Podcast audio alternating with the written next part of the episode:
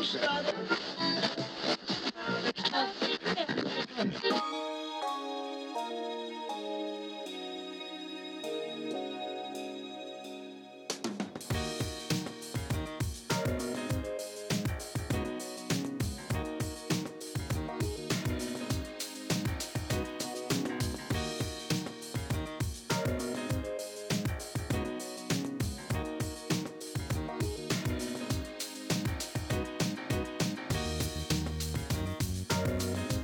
Dimanche 17 février 2018, au sommaire du radioblog de cette semaine. Nous allons parler de coups de feu, de tuerie de masse et de désinformation. Nous parlerons aussi d'inconduite sexuelle, de viol à répétition et d'icônes médiatiques. Il sera également en question de podcast, mais aussi du snobisme des médias. Mon nom est Jean-Philippe Rousseau, bienvenue dans ce 37e numéro du Radioblog.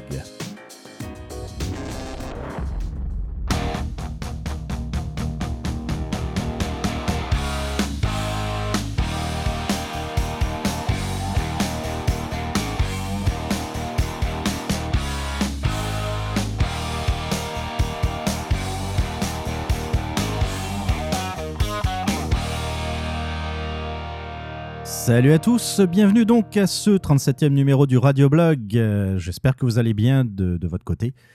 Euh, oui, ça faisait un petit moment qu'il n'y avait pas eu d'émission. Beaucoup, beaucoup, beaucoup de choses à dire. Euh, J'aimerais d'ailleurs revenir sur euh, le dernier numéro du Radioblog, le 36e. J'ai eu, eu quelques, quelques commentaires, en fait, plus de commentaires qu'à l'origine. Un peu dans les deux sens, hein, c'est ça qui est intéressant de voir.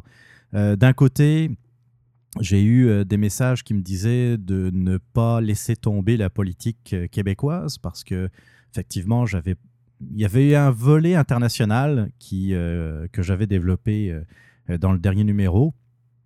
Euh, j'avais un peu de- des événements qui, qui étaient en train de se passer au Moyen-Orient, mais aussi en Corée du Nord, les tensions qu'il y a dans ces deux régions.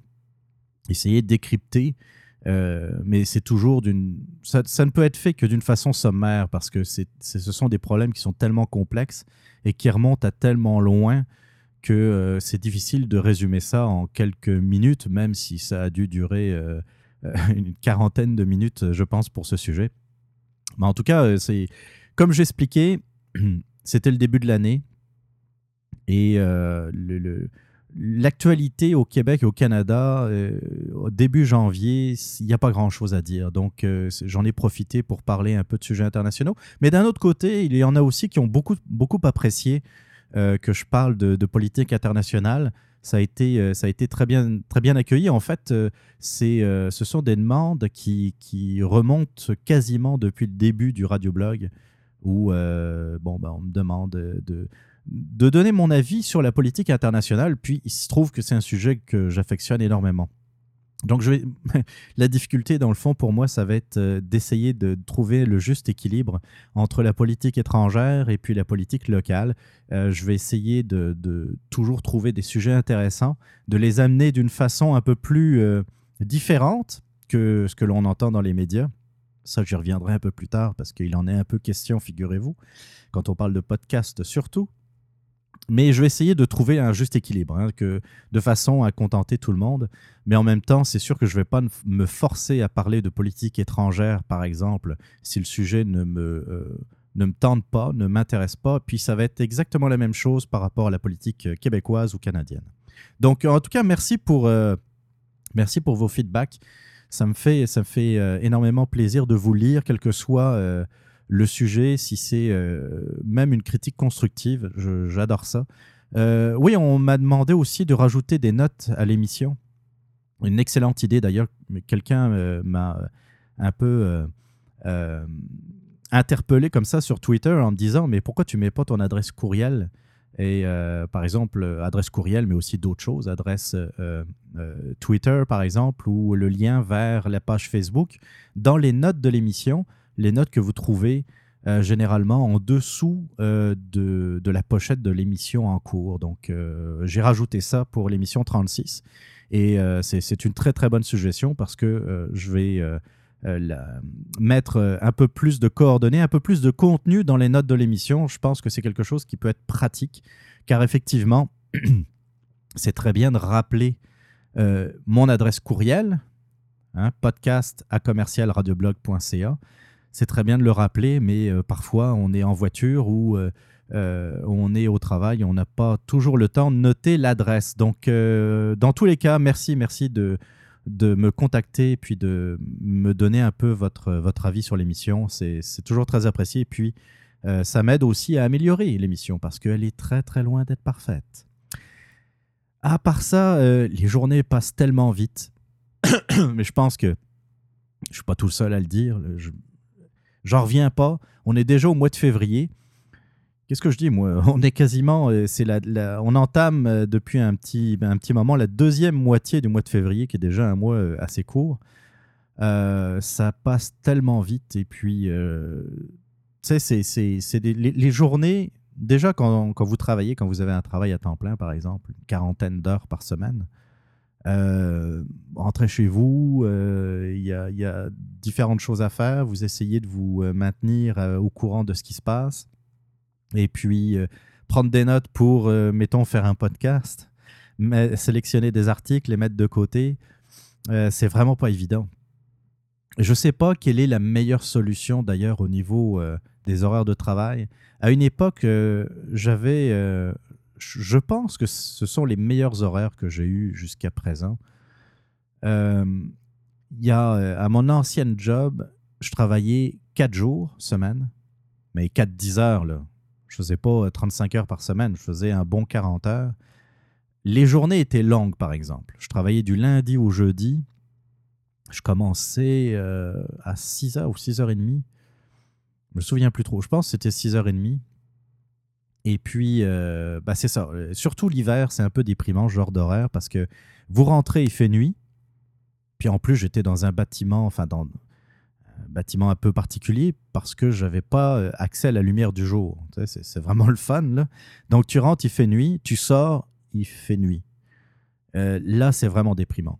Puis, arrivé au jeudi soir, tu es brûlé. Mais alors, brûlé solide parce que tu les as fait tes 40 heures, mais tu les as fait juste en moins longtemps, ben, en, moins de jours. Donc, tu es content d'être rendu le jeudi, euh, jeudi soir, puis là, tu comme, tu dors. parce que c'est ça. Euh, moi, déjà, en partant, je dors pas beaucoup. Fait que, euh, et à l'époque, c'était pareil. Donc, le, jeudi soir, j'étais bien content de rentrer chez nous, mais euh, brûlé. Par contre, j'avais le vendredi, samedi, dimanche pour moi. Et puis, c'était l'époque où le vendredi midi, j'allais enregistrer, ben, j'allais enregistrer, j'allais faire un live d'une émission de web radio. On parlait de, on débattait de, euh, on faisait une revue de presse hein, de la semaine et puis il y avait une petite forme de débat en même temps. Et euh, c'était vraiment le fun. C'était tous les vendredis à midi. Et les horaires me permettaient ça. C'est sûr, quand j'ai changé de job, ben, c'était terminé. Là, je suis rendu à, des 8 euh, heures, 8 heures par jour, ben 8 heures et plus, là, on va dire. Et 5 jours semaine. Mais ça, ça, passe vite pareil. Quelle que soit la formule, ça passe vite. Mais j'avoue que les quatre jours, semaine, je les reprendrai bien, c'est ce genre d'horaire. Qu'est-ce que j'avais noté euh, également pour, euh, pour faire l'introduction? Ah oui, Vie Média. Ouais, ouais, ouais. Je vous ai parlé de, de Vie Média il y a quelques semaines. De cela, je, euh, fais un, très bref résumé. J'ai quitté Vidéotron au mois d'avril dernier.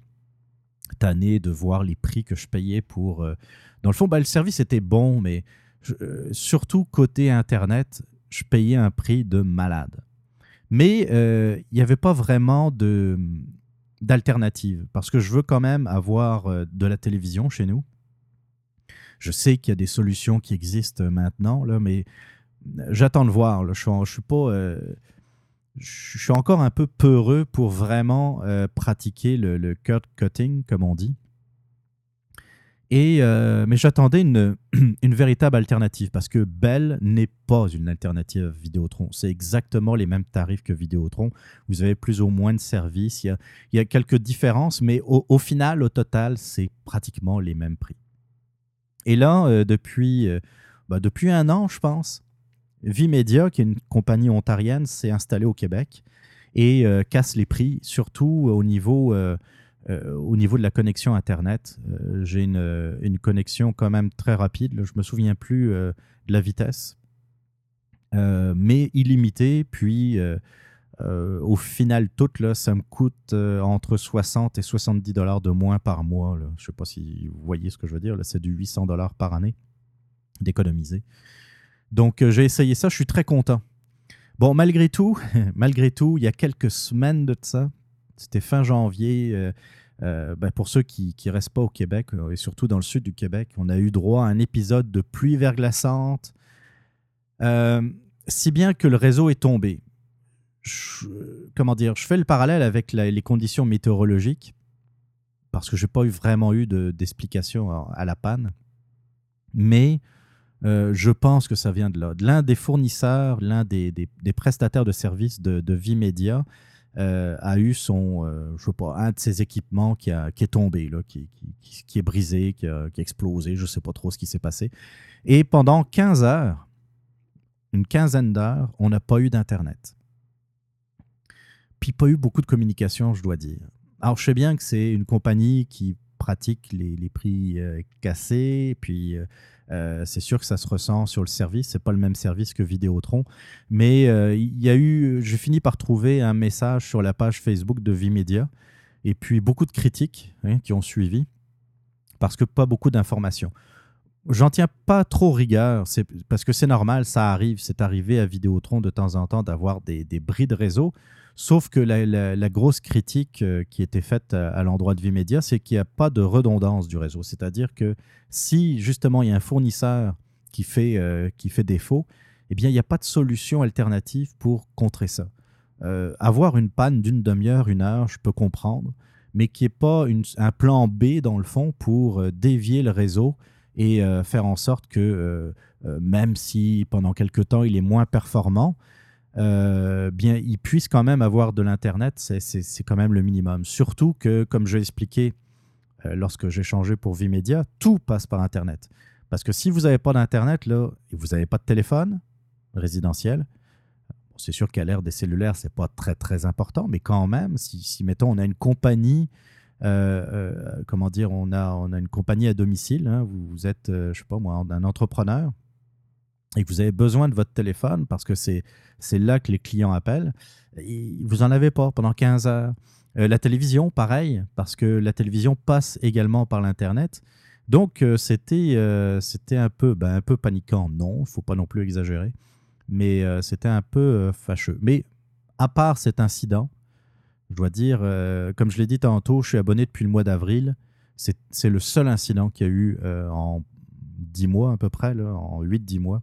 Donc, je n'ai pas non plus à me plaindre. Euh, mais je tenais, je tenais quand même à en parler.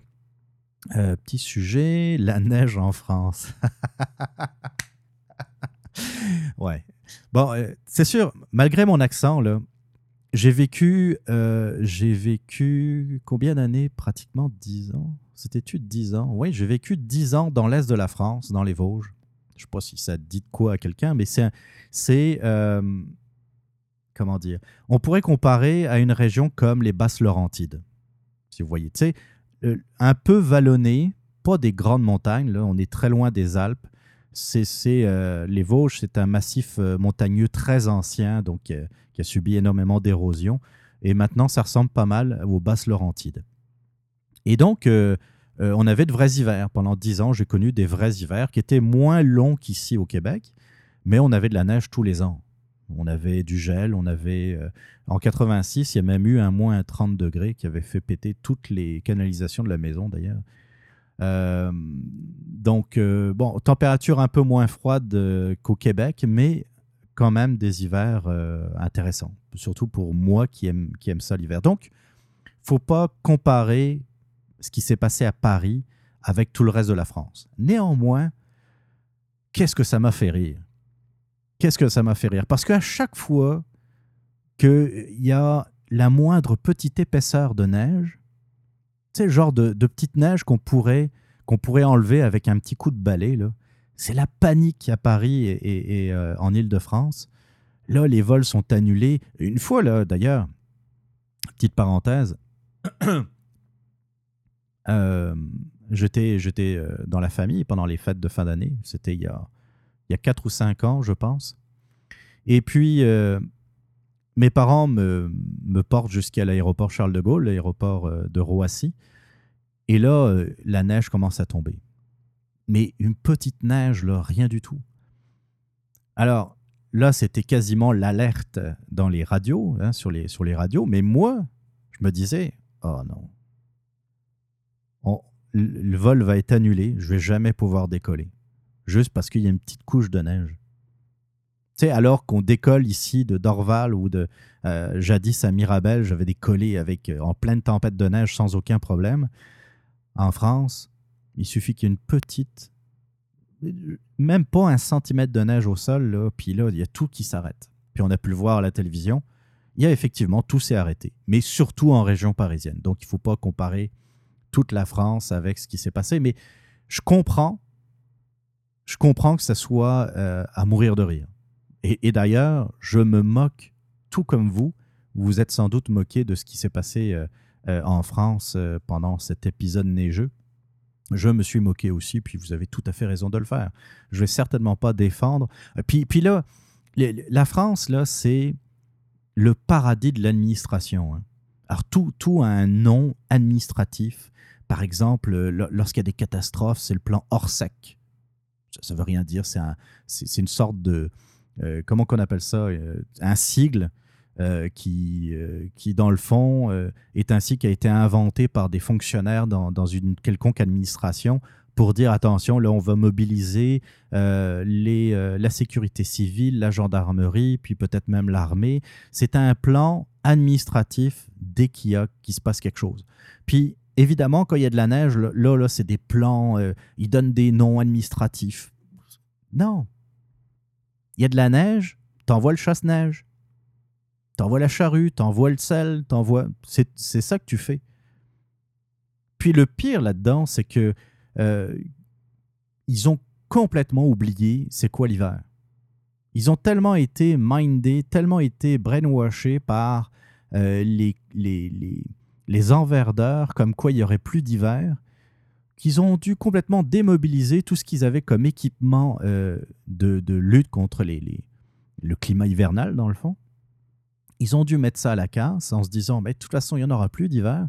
Parce que dans les années 70-80, quand j'étais, euh, quand j'étais gamin, il y en avait de la neige euh, en région parisienne. Ça arrivait et certainement pas euh, des dizaines de centimètres, mais ça pouvait arriver. Et puis j'ai retrouvé des vieux articles.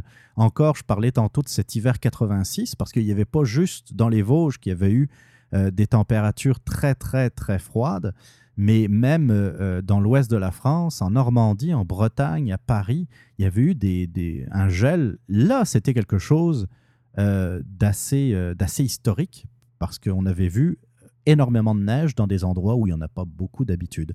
Mais de la neige, il y en a, c'est l'hiver. C'est juste, c'est pas parce que euh, dans les années 90, début 2000, il y en a eu moins que la moyenne que ça reviendra pas. J'ai lu un article il y, a, il y, a, quelques temps de cela que, euh, dans le fond, il fallait s'attendre à un refroidissement des températures. Et d'ailleurs, ça fait des années que des gens qui sont considérés comme climato-sceptiques le disent. Attention, Attention, vous êtes en train de dire que le réchauffement climatique n'a aucun lien avec l'activité solaire. Ok, vous avez le droit de le dire. Mais nous, on voit que l'activité solaire est en train de baisser et puis on vous prévient. Ça va avoir des répercussions sur les prochains hivers et c'est ce qui est en train de se produire. Mais c'est amusant. Il vaut mieux en rire. Euh, ensuite, euh, je parlerai de oh, Junior Trudeau. Junior Trudeau. Justin Trudeau. Justin Trudeau qui, euh, vous savez, le, le, fameux Katsuya Day, le 29 janvier, euh, lors de la triste quand même commémoration, il faut, tout de même le souligner, c'est un événement triste qui a eu lieu il y a, un peu plus d'un an, euh, le, la tuerie ou la fusillade dans la Grande Mosquée de Québec, le 29 janvier. Moi, j'appelle le Katsuya Day parce que c'est là où on a vu le délire, tout le délire de euh, Katsuya, euh, cet ancien membre du SCRS qui passe à la télévision pour bah, j'allais dire, pas pour dire des banalités, mais pour faire, pour faire avancer son propre agenda. C'est-à-dire que dès qu'il y a quelque chose quelque part, un incident, un attentat, c'est sûr, c'est l'extrême droite et puis c'est les radios de Québec. Je ne reviendrai pas là-dessus.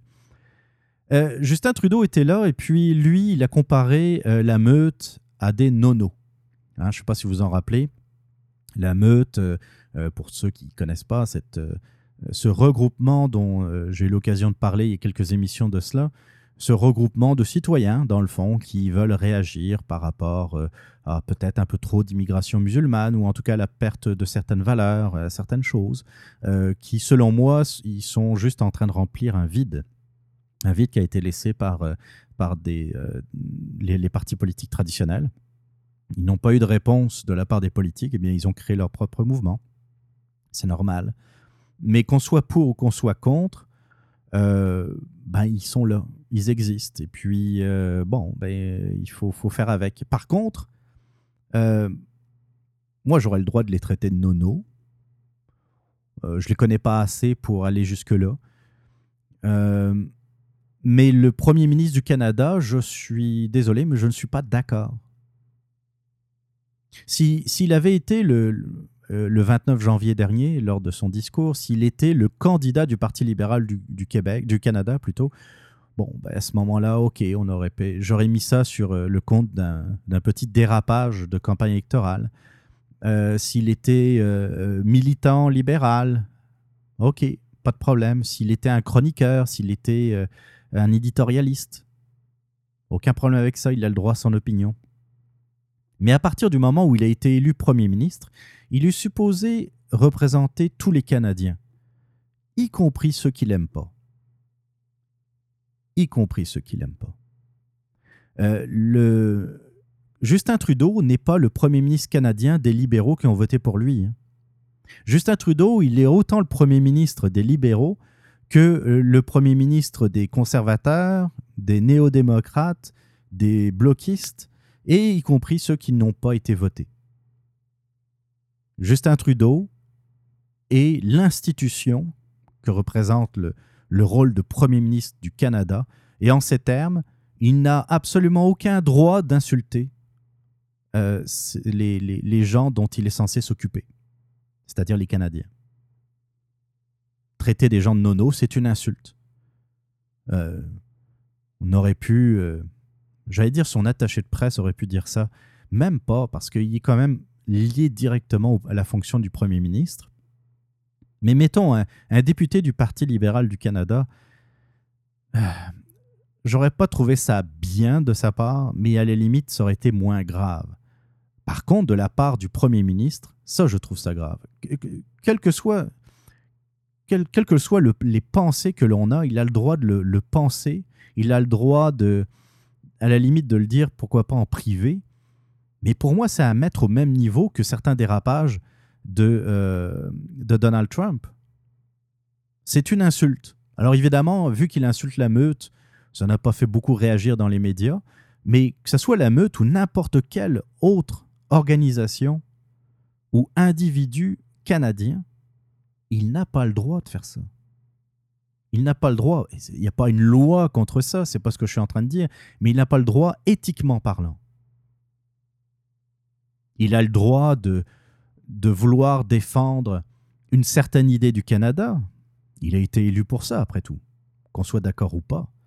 Il a le droit euh, de, vouloir plus d'ouverture, de vouloir euh, euh, prôner, c'est ça, une, le non-renfermement sur soi, comme, euh, comme euh, il, le dit souvent, mais il n'a pas le droit d'insulter d'autres Canadiens de nono. Ça, j'ai trouvé, bah, j'ai trouvé, euh, j'ai trouvé ça scandaleux, mais j'ai trouvé surtout les réactions face à ça complètement inexistantes, quasiment inexistantes. C'est assez incroyable. Autre sujet, toujours dans le domaine politique, Martine Ouellette. ah, en parlant de nono. Hein. Martine Ouellette. Euh, pour ceux qui ne savent pas, c'est la députée du Parti québécois qui est chef du Bloc québécois. Hein? Vous vous souvenez? Celle qui voulait euh, privatiser l'Internet.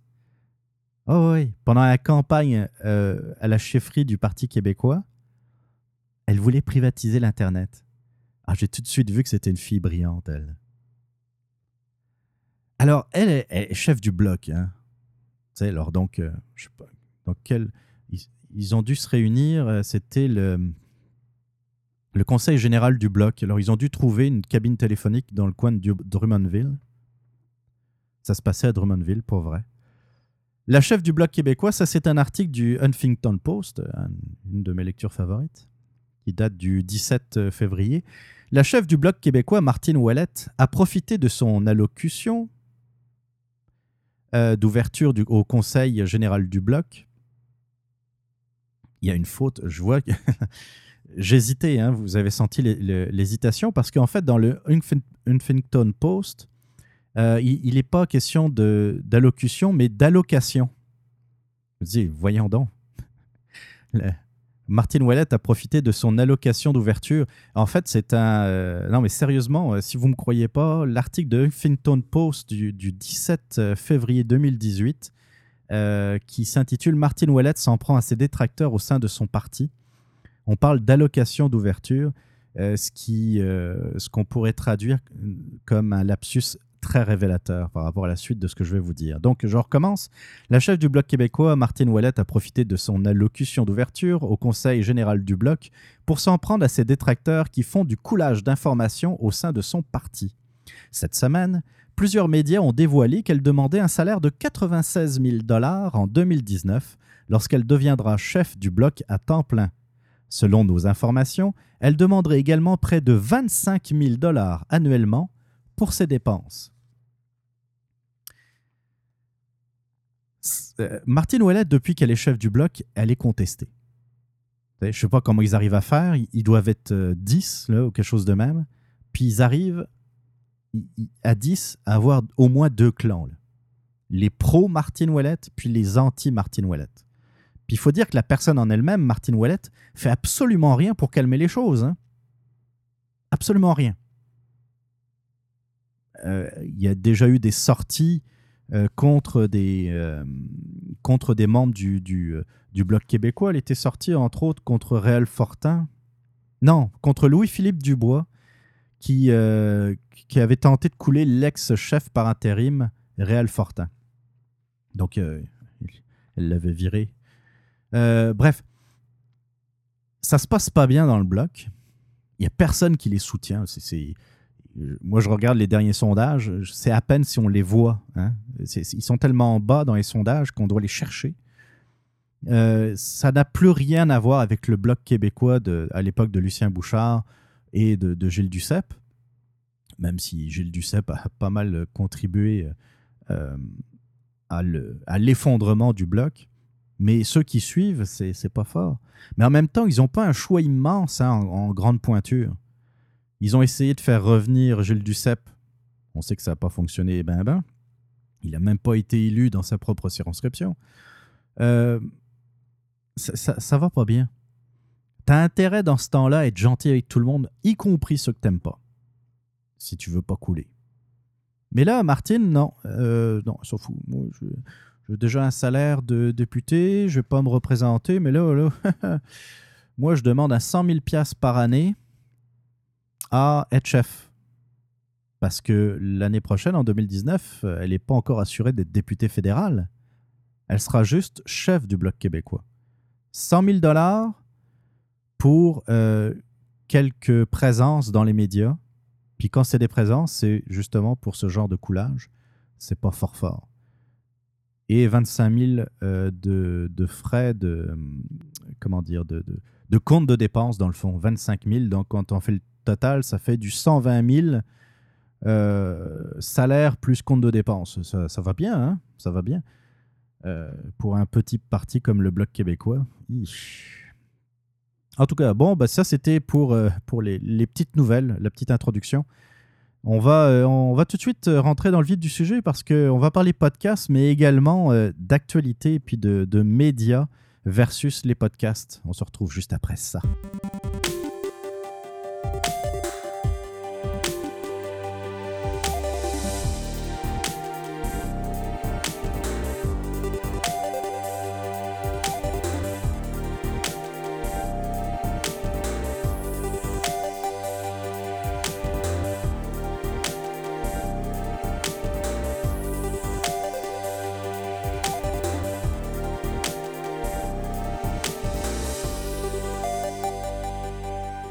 Êtes toujours à l'écoute du 37e épisode du Radio Blog. Euh, pour, euh, pour ceux qui connaissent un peu moins l'émission, dans cette rubrique, j'ai l'habitude de parler des podcasts que j'aime, des événements reliés au podcasting. Euh, c'est, comment dire, pour ce numéro, en plus, je vais parler un peu des relations un peu tumultueuses que nous pouvons avoir parfois avec nos médias traditionnels. Mais ça, ça sera pour un peu plus tard. Euh, d'abord, je vais revenir un peu sur euh, l'actualité euh, du, podcasting québécois. Il y a quelques semaines déjà, j'ai eu le bonheur d'être invité à la centième émission de La Coche, RSHD, de l'ami Danny Quirion, qui, qui, a créé, qui a, qui a fêté le dixième anniversaire l'année dernière de de son podcast et il fêtait la centième émission euh, au mois de janvier dernier. Donc, euh, ça a été. Ben, en fait, ça s'est fait un peu, j'allais dire presque pratiquement à la dernière minute. Danny était, était de passage à Montréal. Et donc, ça a été l'occasion pour nous de, de, nous voir et de regrouper trois autres podcasters autour de la table. Donc, à part Danny Quérion, qui faisait l'animation, nous avions été invités euh, directement chez Botrax du podcast Witches. Et puis, euh, il y avait également via Skype euh, Seb Le de l'Authentique Podcast et on a, eu, on a eu beaucoup de fun puisque l'émission a duré 4 heures, s'il vous plaît, où on a fait le tour d'un peu tous les sujets d'actualité, de société, avec des questions que Dany nous, posait et puis euh, chacun donnait un peu son, point de vue. C'était très intéressant.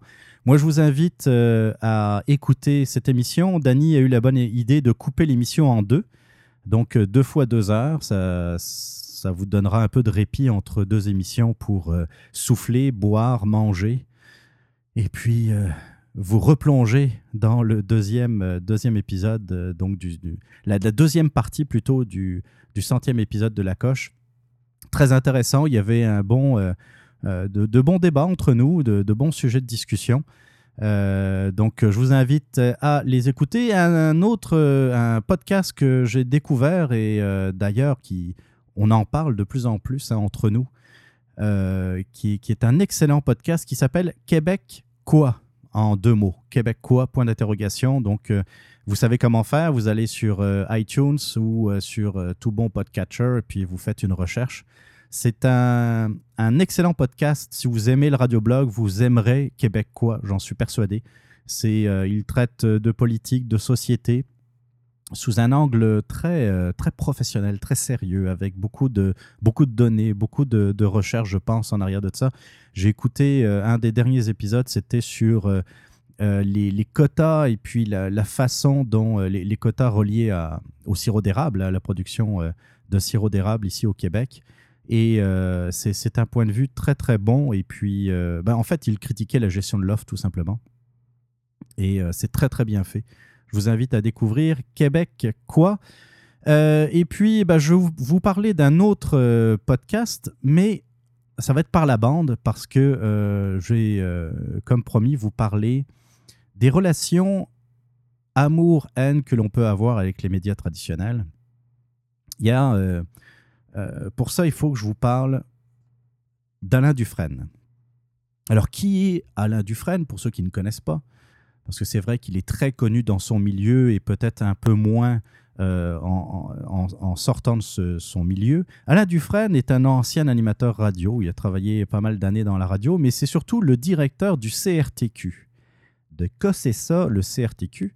Le CRTQ, c'est le Collège Radio-Télévision de Québec. C'est là où sont formés euh, pas mal tous les animateurs et les chroniqueurs, les gens qui travaillent dans l'industrie de la radio dans la région, de la grande région de Québec, mais aussi on peut rajouter Saguenay et puis euh, on en retrouve même euh, quelques animateurs à Montréal qui sont passés par le CRTQ. C'est un peu plus rare, mais ça arrive. Donc c'est là que sont formés les futurs professionnel du, domaine de la radio. Alain Dufresne a une chronique et un blog euh, dans le, Journal de Québec. Et euh, le 5 février dernier, il n'y a pas si longtemps que ça, il, euh, il a écrit une chronique qui s'appelle La radio sans limite. Alors, le, sujet est très intéressant à la base parce qu'il parle de l'initiative de Babu. Je ne sais pas si vous connaissez Babu. Babu, c'est Danny Bernier qui, euh, a travaillé pas mal de temps à Montréal. Hein, il me semble à Musique Plus, mais je peux, euh, me tromper.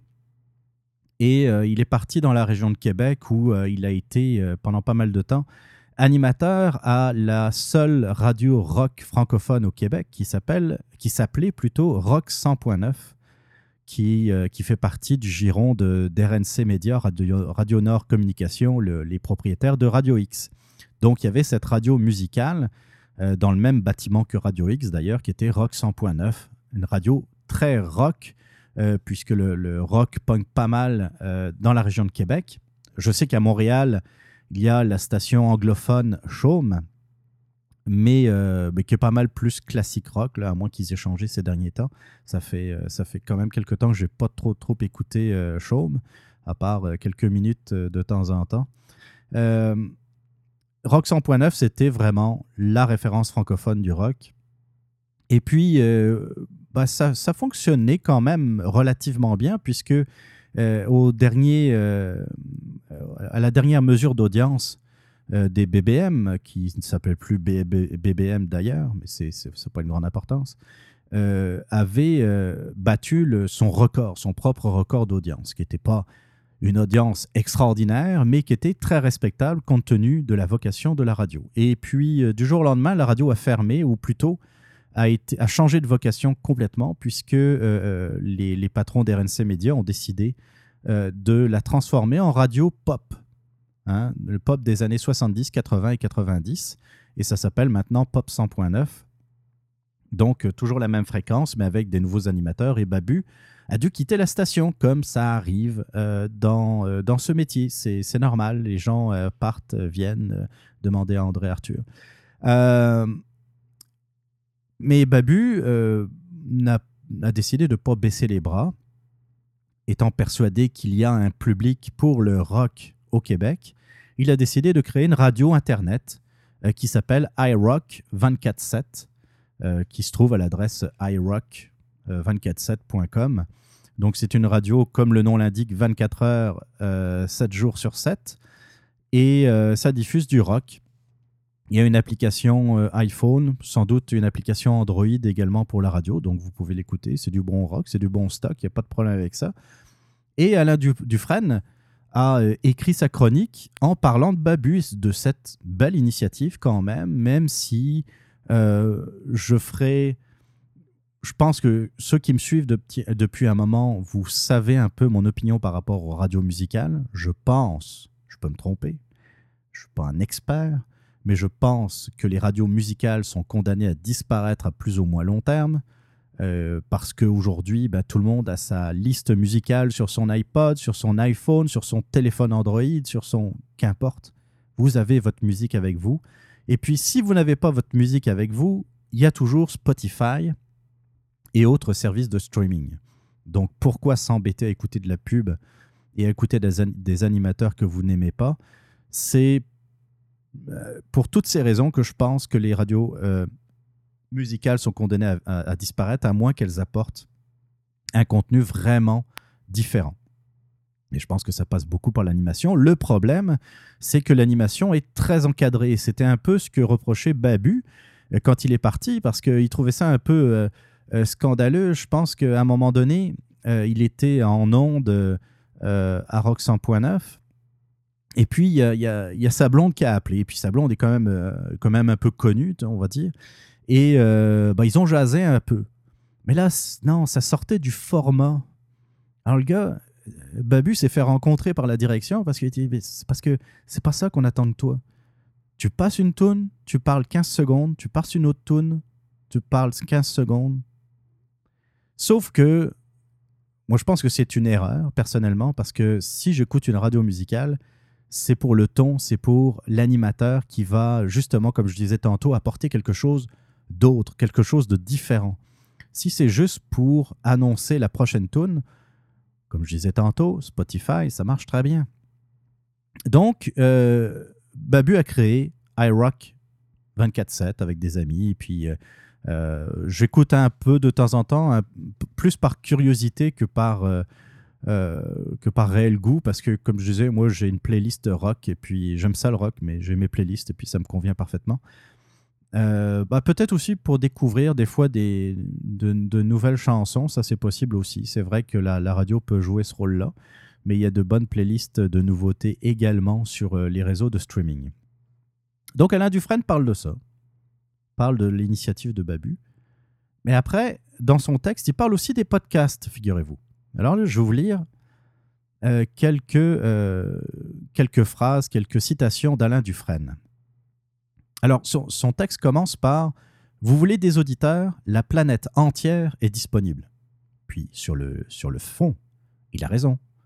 N'importe qui peut écouter depuis n'importe où, n'importe quelle radio euh, dans le monde. Euh, lorsqu'il se passe quelque chose de, en Europe, par exemple, eh bien, je vais pouvoir écouter les radios françaises. Il y a un attentat quelque part. Euh, quand il y a eu les, les, les, attentats au Bataclan et à Paris, j'ai regardé la télévision française, BFM, comme ça sur Internet. Et il est possible de suivre la radio euh, britannique, la radio allemande, la radio russe, si, jamais vous, parlez un peu le russe, euh, de n'importe où. Et c'est vrai que là-dedans, Alain Dufresne a raison. Et n'importe qui peut se brancher sur iRock 24-7 et écouter la radio de Babu. C'est après que ça se gâte. Est-il possible que la diffusion d'émissions originales en podcast tarde à se développer parce que le contenu est tout simplement plate? Que les émissions soient beaucoup plus intéressantes pour ceux qui la font que pour ceux qui les écoutent? Que vous ayez l'équivalent radio d'un site web transactionnel, mais qui offre la même marchandise que tous les autres. Pensez-y. Si vous rejoignez seulement un auditeur sur 1000 dans les 285 millions de francophones sur la planète, vous avez 285 000 auditeurs. Alors posons-nous la question directement, votre contenu intéresse qui? Et donc, qu'est-ce qu'il interpelle? Il interpelle les podcasteurs, comme moi, comme d'autres. Bon. Il y a... Euh, inutile de vous dire que cet article a mis le feu aux poudres dans la communauté des podcasteurs. Euh, j'espère pour Alain Dufresne qu'il n'a pas lu tout ce qui s'est dit sur lui parce que des fois c'était vraiment pas joli.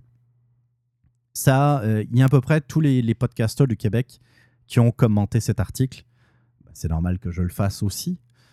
Euh, d'un autre côté, je salue l'initiative de, Mike Tremblay, l'animateur du Supermatozoïde, qui, lui, ben, après tout ce qui s'est déversé comme fiel sur le dos d'Alain Dufresne, s'est dit Ok, mais c'est bien beau de, passez-moi l'expression, de chier sur Alain Dufresne, mais ça serait bien aussi d'avoir son avis.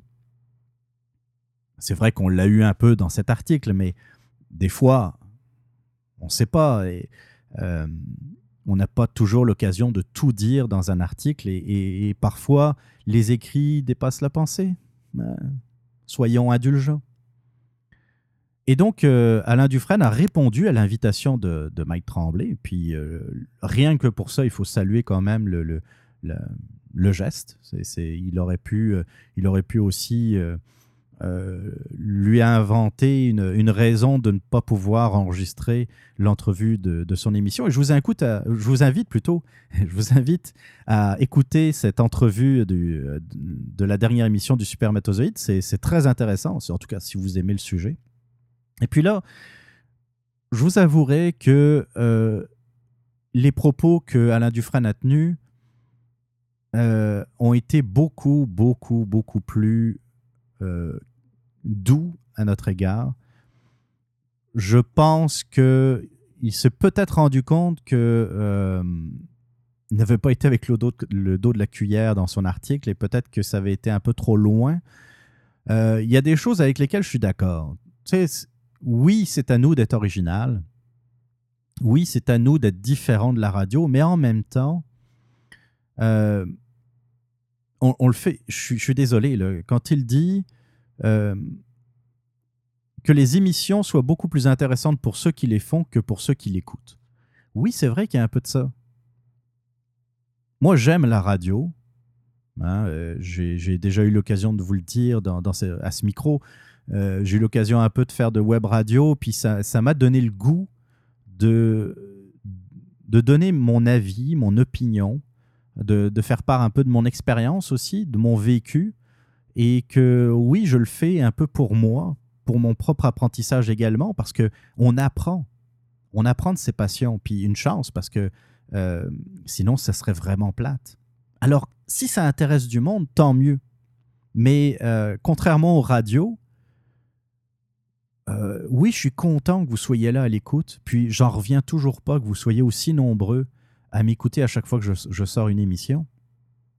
Mais en même temps, quand j'ai lancé le radioblog, vous seriez 25 à télécharger le radioblog, puis sur les 25, peut-être 10 à l'écouter, je continuerai pareil. C'est sûr que c'est sûr que ça fait un petit velours de savoir qu'il y a des centaines de personnes qui téléchargent euh, numéro après numéro le radioblog. C'est sûr que c'est, euh, ma seule récompense. Mais contrairement aux radios, il n'y a pas d'obligation commerciale. Il n'y a pas un. Euh, publicitaire, il n'y a pas une, grande marque, une grande chaîne qui va m'appeler en disant euh, Ouais, ton émission, elle est plate et puis euh, il n'y a personne qui t'écoute. Je vais retirer mes commanditaires. Non. Non, je fais pas ça pour ça. Comme j'en ai un peu parlé tantôt, je fais ça, puis la plupart, la très grande majorité des podcasteurs font un podcast dans leur temps libre, pas pendant leur travail. C'est pas leur travail. Nous, les recherches que l'on fait, parce que Alain Dufresne commençait à dire, et tu sais, euh, apporter un contenu différent, vous avez le droit de faire de l'opinion, mais aller faire des recherches, creuser des sujets. Oui, mais creuser des sujets, il est drôle. On n'a pas une équipe de cinq recherchistes. Pour le radioblog, je suis tout seul. Mes recherchistes, c'est un peu les, ce que je peux trouver dans les réseaux sociaux où parfois euh, on va avoir une nouvelle ou une opinion qui va effectivement être un peu différente des autres et qui vont nous aider à faire notre propre réflexion. Mais ça demande du travail. Quand, euh, quand on travaille 40 heures et plus par semaine, quand il faut préparer une émission, je ne compte pas les heures que je passe à, préparer l'émission de façon indirecte. Quand je lis un article, dans le fond, même si je ne le retiens pas euh, pour l'émission, bien, je travaille quand même un peu pour le radioblog. Lorsque je prends des notes, j'ai un logiciel de prise de notes et puis je note un peu toutes les idées qui me passent par la tête. Il y en a beaucoup. Mais c'est du temps. Je m'en plains pas, hein. je suis pas en train de pleurer. Là. Je suis pas une victime, loin de là. Mais je trouve qu'Alain Dufresne, il va fort. Parce que euh, quand on regarde l'audience des médias traditionnels, ça s'effondre partout. Les journaux sont moins lus, les radios sont moins écoutées, la télévision euh, euh, est moins regardée. Mais lui, il va focuser sur le petit média, qui est le podcast, puis fesser dessus en disant Vous êtes plate. Puis l'autre affaire, là, euh, pensez-y, si vous rejoignez seulement un auditeur sur 1000 dans les 285 millions de francophones sur la planète, vous allez avoir 285 000 auditeurs. J'aimerais ça. Puis c'est vrai que factuellement, les chiffres lui donnent raison. C'est vrai, il y a 285 millions de francophones. Bon, maintenant, première question. Est-ce que les 285 millions de francophones ont un accès à Internet? Non. Dans les pays d'Afrique, dans certains pays d'Afrique, euh, t'as beau parler français, ça ne te donne pas un accès à Internet gratuit. Et de deux, la, euh, la facilité que l'on a d'écouter la radio par rapport au podcast. La radio a plus de 100 ans d'existence. Hein. La première station de radio, c'était dans les années 1880 et quelques. Je ne l'ai plus en tête. J'avais fait une petite recherche, mais c'est vieux.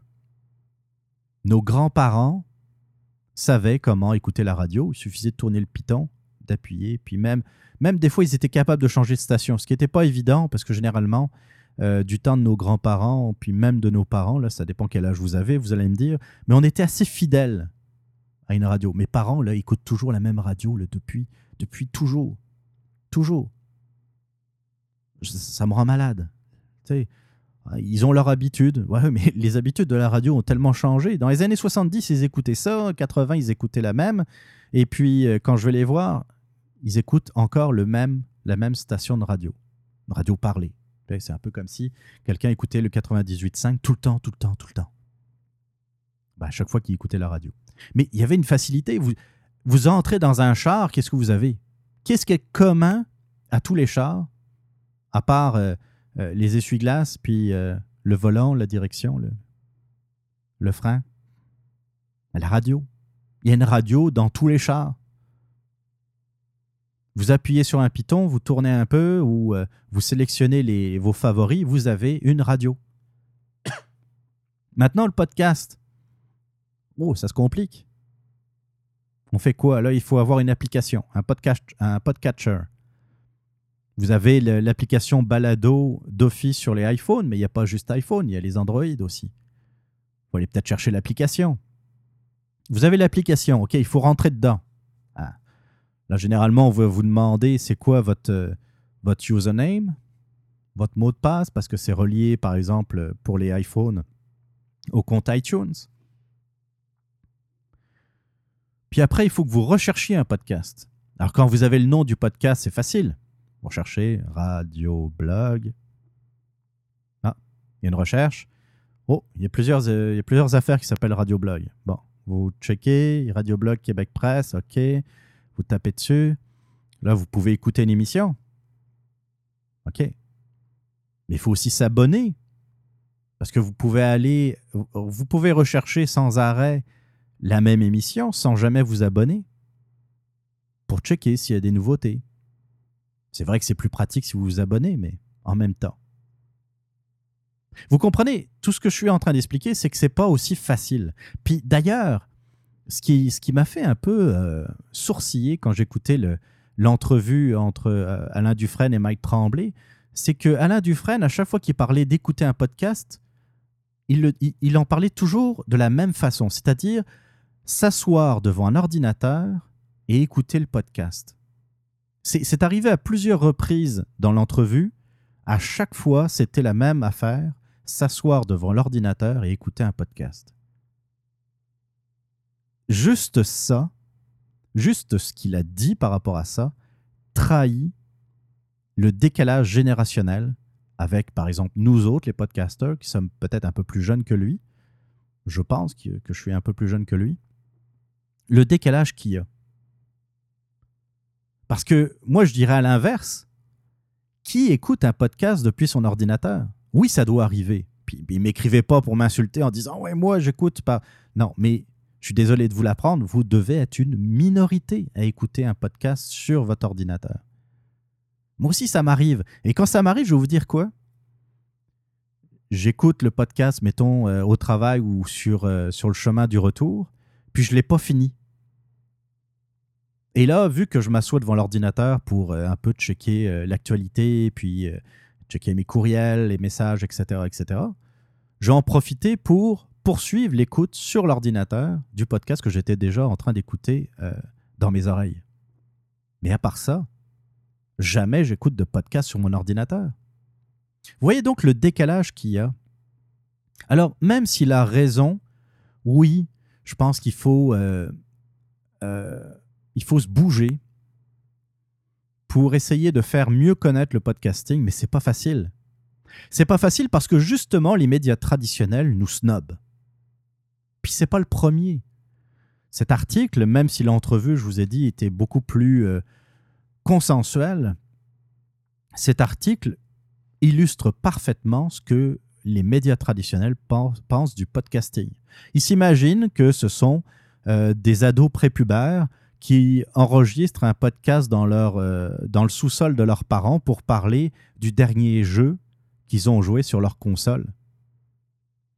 Ils s'imaginent que c'est un, un jeune adulte un peu euh, loser qui n'a pas de job et qui va, qui va parler de, de rock metal dans son podcast qui s'appelle Rock Metal. Tu sais, on a l'impression euh, d'être dans le fond des stéréotypes quand on regarde les, la façon dont les médias traditionnels parlent du podcasting. Puis je dis pas que ça n'existe pas. généralement, euh, ça part d'un peu de vérité, c'est ce genre de, choses-là, ce genre de rumeurs-là. Mais c'est de moins en moins le cas. Si vous m'écoutez depuis quelques épisodes, vous le savez, je vous présente des podcasts que, que j'affectionne beaucoup. Et si, euh, comme moi, vous les avez écoutés, vous avez découvert de la qualité incroyable, que ce soit sur le fond, mais aussi sur la forme. On est loin des, micros qui grésillaient, euh, où tu avais deux, trois ados qui parlaient autour, puis tu n'entendais pas grand-chose parce qu'ils parlaient tous en même temps. Ça sonnait cacane. Et puis, euh, les sujets, ça, faisait dur des fois. On n'est plus là, on n'est plus rendu là. Même des podcasts qui parlent de rien, je citerai par exemple Jamais content, par exemple, c'est un podcast qui parle de rien, mais ça détend. Vous écoutez, vous déploguez un peu votre cerveau, puis vous, dans le fond, vous participez à la, à la discussion. Puis j'écoute de temps en temps, puis ça fait du bien. C'est le genre de podcast qui fait du bien, jamais content. Je vous invite aussi d'ailleurs, si le sujet vous intéresse, à écouter le Big Four. Ça fait, euh, c'est la deuxième émission. C'est une émission qui paraît une fois par mois. C'est un podcast euh, assez original dans le sens qu'il réunit quatre pointures du podcasting québécois. Le Big Four, c'est Mike Tremblay du Supermatozoïde, dont j'ai parlé tantôt. Il y a aussi Dan euh, Mascotti de EDDNP, qui est pour moi la référence du, podcast d'opinion. C'est en direct de nulle part. Vous avez euh, Frank Paquette du Crachoir. Je n'ai pas encore eu l'occasion de vous en parler, mais ça viendra. Et puis, euh, Yann Thériault du podcast Le Stream, que, euh, dont j'ai parlé également ici. Donc, c'est quatre podcasters d'opinion, euh, plus ou moins sérieux. C'est sûr qu'on ne peut pas tous les mettre, les mettre dans la même catégorie. Frank Paquette, c'est un peu chialeux, mais, mais je le dis gentiment. Hein. C'est pas, c'est pas méchant, mais je pense qu'il est au courant. C'est quelqu'un qui, qui, a ses opinions très tranchées, très. et parfois ça dérange, mais je pense qu'il le, fait sciemment et puis il le fait bien. Euh, Mike est, très, est beaucoup plus consensuel, c'est un peu l'animateur de, de, du podcast. Il va essayer de, rassembler un peu les troupes, d'éviter le, les, débordements. Euh, vous avez Dan Mascotti qui, euh, qui est dans le fond au niveau des, des idées des, le plus proche de moi, au niveau des opinions, je pense. En tout cas, je ne pense pas me tromper. Et qui est là un peu pour amener un côté un peu plus, euh, un peu plus droite, euh, dans le fond, euh, dans, le, dans le podcast. Et puis, Yann Terriot, qui... il me fait rire parce que je, ris parce qu'il a parlé de, de l'invitation qui a été faite au Big Four dans un de ses vlogs. Et ça m'a fait marrer parce que, tu sais, lui, il, dit je veux, je veux, bien participer, mais je veux rien faire. Tu sais, je, veux jaser. Et puis, euh, il a été, je pense, agréablement surpris de, la chimie qu'il pouvait avoir et puis de, euh, de l'atmosphère, de, du dynamisme dans, l'émission. Mais Yann, euh, Yann il, va autant dans des sujets très sérieux que dans des sujets complètement, complètement débiles. Tu sais, c'est pareil. C'est son podcast, le stream, ça s'écoute avec grand plaisir parce que souvent, c'est plus du divertissement que de l'opinion. parfois, il va devenir un peu un peu en colère, un peu fâché par rapport à quelque chose, puis il va le dire, puis euh, mais tu sais, deux minutes après, il va regretter, il va dire ouais, j'ai peut-être été un peu fort. Euh. tu sais, c'est ce genre-là. C'est euh, un personnage, hein, c'est un personnage, Yann Terrio. Mais je vous invite sérieusement à écouter le Big Four, puis une émission par mois, sérieusement, ça vaut la peine. donc, c'est tout ce que j'avais à dire sur, sur le sujet, je pense. Donc, je vous invite à, euh, bah, à suivre, euh, que ce soit l'entrevue d'Alain Dufresne au Supermatozoïde, que le Big Four, que les autres podcasts québécois. Si vous aimez, si vous êtes attaché à la, communauté, euh, je vous invite à suivre un peu tous ces points de vue. Ça a été plus ou moins quand même dans le, dans le même sens. Hein. Je pense que tout le monde a bien critiqué Alain Dufresne. Mais, tu on a vu ça avec les blogs, hein, dans le fond dans les années 90, 2000, lorsque les blogs ont explosé, tout le monde avait son blog, euh, il y avait euh, un certain snobisme des médias traditionnels par rapport au blog. Et on voit exactement la même chose avec le podcast. ils se sentent, je dirais pas vraiment menacés, parce qu'on n'est pas vraiment une menace contre les médias euh, traditionnels. On ne parle pas non plus des mêmes, de la même audience. Mais ils se sentent un peu attaqués quand même. Et euh, la, seule chose qu'ils ont pour se défendre, c'est de nous snober, puis euh, de nous prendre de haut. Ça, c'est une sale habitude qu'ont les médias, mais ça finira, je pense, par se retourner contre eux. Yes! Salut tout le monde, c'est Sébastien Lequidic du podcast L'Authentique. Si vous êtes du genre à aimer les podcasts d'opinion où on parle de différents sujets sans prétention, humblement, mais avec franchise, abonnez-vous à l'Authentique Podcast. Je pense que vous ne serez pas déçus. Let's go!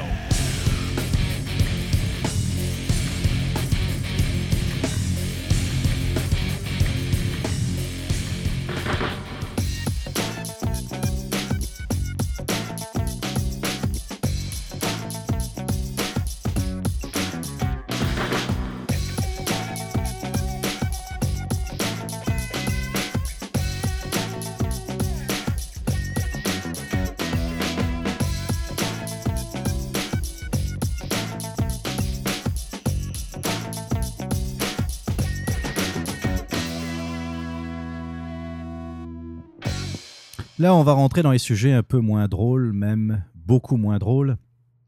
Euh, je vais euh, revenir sur deux sujets. Un qui s'est euh, déroulé il y a déjà quelques semaines et un autre qui est beaucoup plus récent.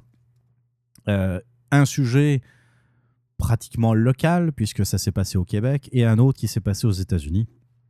Vous allez très vite deviner de quoi je veux parler. Je vais revenir d'abord et avant tout sur le coup de feu qui, qui a retenti, qui, a été tiré euh, au palais de justice de Maniwaki. Ça, c'était euh, le fin, fin janvier, le 31 janvier 2018, euh, donc il y a quelques semaines de ça. Le 31 janvier dernier, c'est Steven Bertrand qui avait été atteint d'une balle à la tête au terme d'une altercation avec un constable spécial je pense que vous avez tous vu la vidéo, une vidéo qui a été euh, prise par un membre de la famille. Je pense que c'était le, cousin euh, du, prévenu. Euh, qui, qui, dans le fond, pour remettre un peu dans le contexte, on est dans, à la sortie du tribunal. On est dans un couloir, une sorte de couloir où il y a des chaises, une sorte de salle d'attente pratiquement, où le cousin de, de, la victime, en tout cas du prévenu, euh, on le voit donc euh, assis, euh, on, le devine assis, en tout cas sur la chaise, et en train de filmer une altercation entre donc son cousin Steven Bertrand et un constable spécial. autour d'eux, il y a la mère de Steven et il y a aussi trois, quatre agents de sécurité. La vidéo a commencé alors que l'altercation avait déjà, euh, avait déjà eu lieu. Hein. donc, euh, on ne sait pas exactement pourquoi euh, l'altercation a, commencé, dans le fond. Et on voit le constable spécial essayer de maîtriser Steven Bertrand, qui est en proie à une sorte de crise. On ne peut pas le dire autrement. Il est en crise.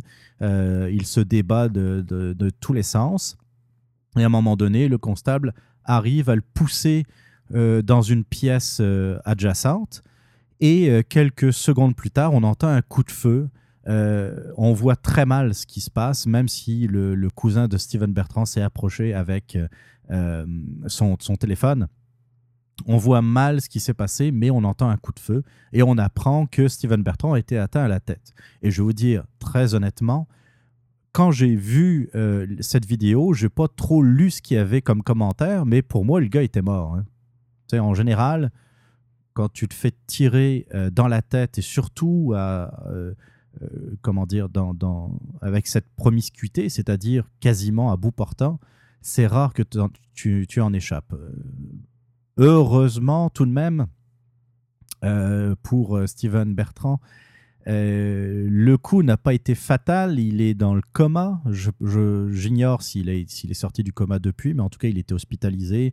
Sa mère, là aussi, j'ai du mal à comprendre. Sa mère a publié une photo de, son fils euh, avec les, les, tubes, les, tuyaux qui sortent de partout, euh, avec la, tête qui est un peu, évidemment, maganée, c'est le moins qu'on puisse dire je n'ai pas trop compris le but de publier une telle photo sur les, réseaux sociaux, mais soit, c'est fait, c'est fait. Alors, les réactions à chaud, moi, la première réaction que j'ai eue, c'est voyons donc, il y a juste le constable spécial qui essaye de maîtriser le Steven Bertrand, les autres dorment au gaz littéralement. Et j'en revenais pas, j'étais euh, littéralement en colère devant la vidéo, de voir, de constater que euh, les, agents de sécurité, de sécurité qui étaient autour étaient quasiment bras croisés, les mains dans les poches, à checker ce qui se passait. Euh, là, ça, commence dans le sens que je pense qu'il y a un des agents de sécurité qui demande s'il faut qu'il appelle la police, et le constable spécial lui dit Vas-y, appelle la police. À la limite, lui, c'est le seul qui s'en tire bien parce que il s'en va et puis on imagine qu'il a été contacté euh, les forces de l'ordre. Mais les autres, mais les autres? Alors, de ce qu'on a appris après, après coup, euh, Steven Bertrand a été condamné à 6 ans, euh, ans, à 6 mois de prison par donc la cour de, Maniwaki. Et au moment de la, sortie de la cour, il a demandé à, à fumer une cigarette. Chose qui ne lui a pas été permis par le constable spécial, mais quand on comprend un peu la suite des événements, on comprend également pourquoi il a refusé. Il n'aurait il aurait pas eu plus d'aide à l'extérieur. Hein. Et puis, s'il est tout seul, de ce que l'on a compris également des nouvelles, c'est que c'est le seul constable spécial au tribunal de Maniwaki. Ça aide pas non plus. Euh, alors, c'est là où le délire commence dans les commentaires et que ça aille d'un côté comme de l'autre. On a vu, j'ai lu des commentaires du genre euh, c'est bien fait pour lui, il n'avait qu'à pas s'en prendre à la, police, il n'avait qu'à obéir à la police. Je trouve que ce genre de commentaire est un peu innocent. Euh, J'aurais peut-être pas dit la même chose si c'était un violeur d'enfants ou un tueur en série, c'est vrai. Mais, euh, mais objectivement, quelqu'un qui a été condamné à six mois de prison, c'est clair, c'est pas un tueur en série on s'entend-tu? Euh, c'est sans doute quelqu'un qui a été. On ne sait pas trop hein, pourquoi il a été condamné. Je ne veux pas trop dire de bêtises. Dans, l'ignorance, je vais, m'abstenir. Mais j'imagine qu'il a peut-être été euh, arrêté pour vol. Et en tout cas, ça correspondrait pas mal à, une condamnation de six mois. bon, gars, il n'est pas, il est pas content. Il aurait voulu la fumer, sa cigarette. Il n'est pas content. Là, il commence à se déchaîner la première réaction du constable spécial est la bonne. C'est essayer de tout de suite le maîtriser, lui montrer que ça marchera pas comme ça ici, puis qu'il a intérêt à se calmer. Euh, là où je comprends moins, c'est que voyant qu'il n'avait pas le dessus, le constable spécial est continué à essayer de le maîtriser. Ça, c'est la mauvaise chose à faire, surtout dans un endroit comme ça de, grande promiscuité. Là. Il n'y a pas beaucoup d'espace pour euh, euh, pour opérer, et surtout voyant qu'il n'avait pas d'aide. Euh, deuxième chose, pourquoi il n'a pas demandé de l'aide? Parce qu'a priori, tu avais, trois merlans frits qui étaient, qui étaient autour, qui regardaient comment ça se passe. Eux autres, ils étaient aux premières loges. Je, suppose que ça, va être de bons témoins. Ils vont pouvoir dire exactement ce qui s'est passé. Mais ils n'ont rien fait. Alors, si tu vois que tu es le constable spécial, puis tu vois que les, les autres imbéciles autour de toi sont même pas là pour t'aider, tu leur dis Hey, toi là, tu prends son bras droit, toi tu prends son bras gauche, moi je me charge des jambes, on le plaque au sol, je lui mets les menottes et ça s'arrête là. On n'a pas entendu d'ordres qui ont été donnés par le constable spécial. Je sais bien qu'il y en a qui vont me dire Ouais, mais le constable spécial, c'est pas le boss. C'est pas le boss des agents de sécurité. Ouais, mais c'est lui qui est en charge. Il aurait dû, je pense, euh, essayer de prendre un peu plus d'initiative. C'est sûr que c'est facile à dire. C'est sûr que c'est facile à dire. Euh, il y a le stress de la situation, il y a, tout un, un ensemble de choses qui fait qu'on doit prendre des décisions en un dixième de seconde. C'est pas toujours évident, je suis bien d'accord. Mais en même temps, le constable spécial, c'est ta profession. Tu es censé être entraîné pour ce genre de situation. Si tu es là, c'est justement pour prévenir ce genre de débordement. Tu pas, euh, n'arrives pas à avoir le dessus sur l'individu, tu fais un pas en arrière. Tu cherches pas, tu continues pas à essayer de le maîtriser. Là, on dit que euh, Steven Bertrand s'est saisi du bâton télescopique du constable spécial. Là aussi, on entend n'importe quoi et on lit n'importe quoi sur, euh, sur les internets. Là, j'ai vu par exemple, euh, vu qu'il a pris le, bâton télescopique du constable spécial, le constable spécial a agi en, légitime défense. Non. Ce n'est pas du tout un cas de légitime défense.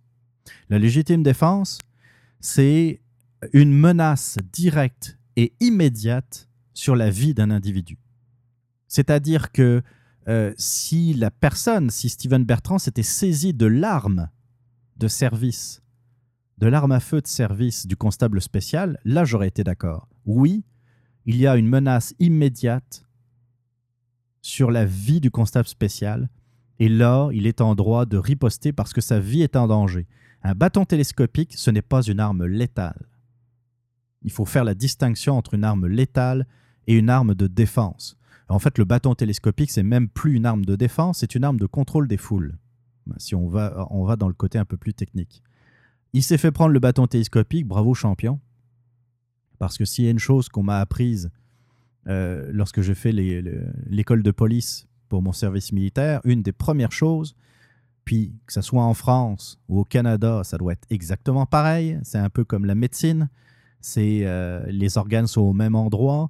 Euh, quand on parle de maintien de l'ordre, les choses fondamentales, c'est comment protéger son arme la première chose qu'on nous a appris à l'école de police, c'est comment protéger son arme de façon à ne jamais se la faire prendre euh, par un individu. Oui, ça peut arriver. Mais croyez-moi que si un policier euh, se fait prendre son arme, il va le sentir passer. Ça va être euh, quasiment conseil de discipline, ça, peut aller jusqu'à des suspensions et, et, voire même la mise à pied du policier si on voit que euh, les, procédures n'ont pas été respectées. On nous apprend, il y a des façons de faire. Il y a juste la position du corps, par exemple, juste la, façon de se placer en retrait permet de protéger l'équipement qu'on l'on a, comme son arme de service et comme son bâton de police ou son bâton télescopique, qu'importe le terme que vous allez, euh, que, que vous allez utiliser. Donc déjà, se faire prendre son bâton télescopique, c'est pas fort. Mais comme je vous l'ai dit tantôt, s'il s'était mis en retrait, s'il avait fait un pas en arrière, puis justement sorti son bâton télescopique pour le tenir à distance, peut-être que là, il aurait pu, un, essayer de le raisonner, lui dire Hey, c'est parce que tu l'auras pas, ta, cigarette.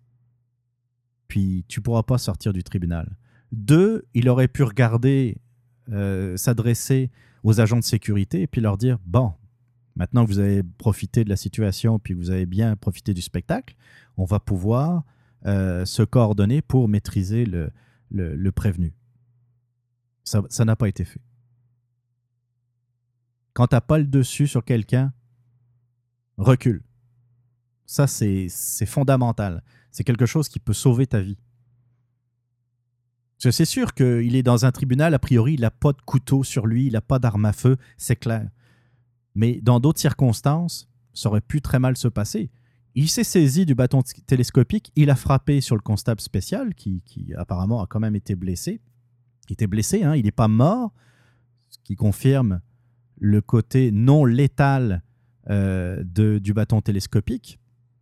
Il faut vraiment faire ses efforts hein, pour, euh, pour tuer quelqu'un. Et puis, il faut être, en plus, il faut être chanceux, parce qu'il faut vraiment frapper au bon, euh, aux bons endroits. Mais ça, c'est une autre histoire. Et puis, c'est ça, la réaction. Alors, là aussi, on a entendu n'importe quoi. Les agents de sécurité de Garda ne pouvaient pas intervenir. Voyons, c'est quoi D'où ça sort, ça? D'où ça sort? Un, simple citoyen serait en droit, puis je dirais même en devoir d'intervenir. Il y a quelqu'un qui est en danger. Sous vos yeux. Il y a un constable spécial qui n'arrive pas à avoir le dessus sur un prévenu. Tu vas l'aider. Tu vas l'aider, tu vas tenir un bras, tu vas. Je, comprends. Je comprends tu, tu, te mets dans une position qui n'est pas facile nécessairement. Mais tu es un agent de sécurité. T'es pas une vieille dame de 70 ans qui traverse la rue. Tu es un agent de sécurité, Caroline. Réagis. Alors je vous dis, n'importe quoi. On a lu sur les réseaux sociaux. Puis euh, l'article de la presse qui date, euh, qui date, qu'importe de quand il date, je sais pas la date. c'est pas fort. En tout cas, il y a un article de la presse qui a été paru euh, après les événements de Maniwaki. je lis. La presse a pu confirmer que le mandat confié à Garda prévoyait que les agents devaient, je cite, assurer l'encadrement physique des prévenus à tous les niveaux. De son côté, le ministère de la Sécurité publique s'est contenté de souligner qu'aucune directive n'interdit aux agents d'intervenir lors d'une altercation. Mais sinon, à quoi servent-ils? À quoi servent-ils? Tu as des agents de sécurité, tu as des prévenus, tu as des gens qui ne sont pas toujours euh, des, enfants de cœur qui viennent et qui sortent du tribunal. Tu peux avoir aussi des, des membres de la famille qui pètent des plombs. Là. Ça peut arriver. le gars est condamné, tu as la blonde, tu as le frère qui sont là, qui, qui, qui commencent à crier, qui commencent à, à déranger le mobilier, puis, puis à chercher la bagarre, ça peut arriver. Ils vont faire quoi? Ils vont regarder sans rien faire? Agent de sécurité. Caroline, quand on pense à ça, on s'imagine des grands go baraqués qui, qui sont là pour garantir la sécurité. Je continue.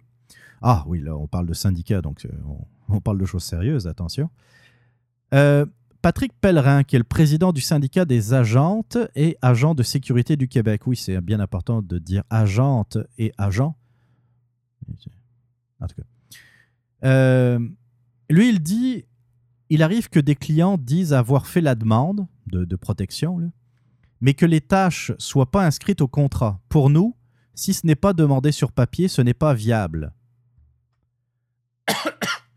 excusez-moi. Là, je reviens un peu à ce que je disais tantôt. En tant que citoyen normal, même, même sans être un agent de sécurité, tu devrais quand même te porter en aide à quelqu'un qui est en difficulté.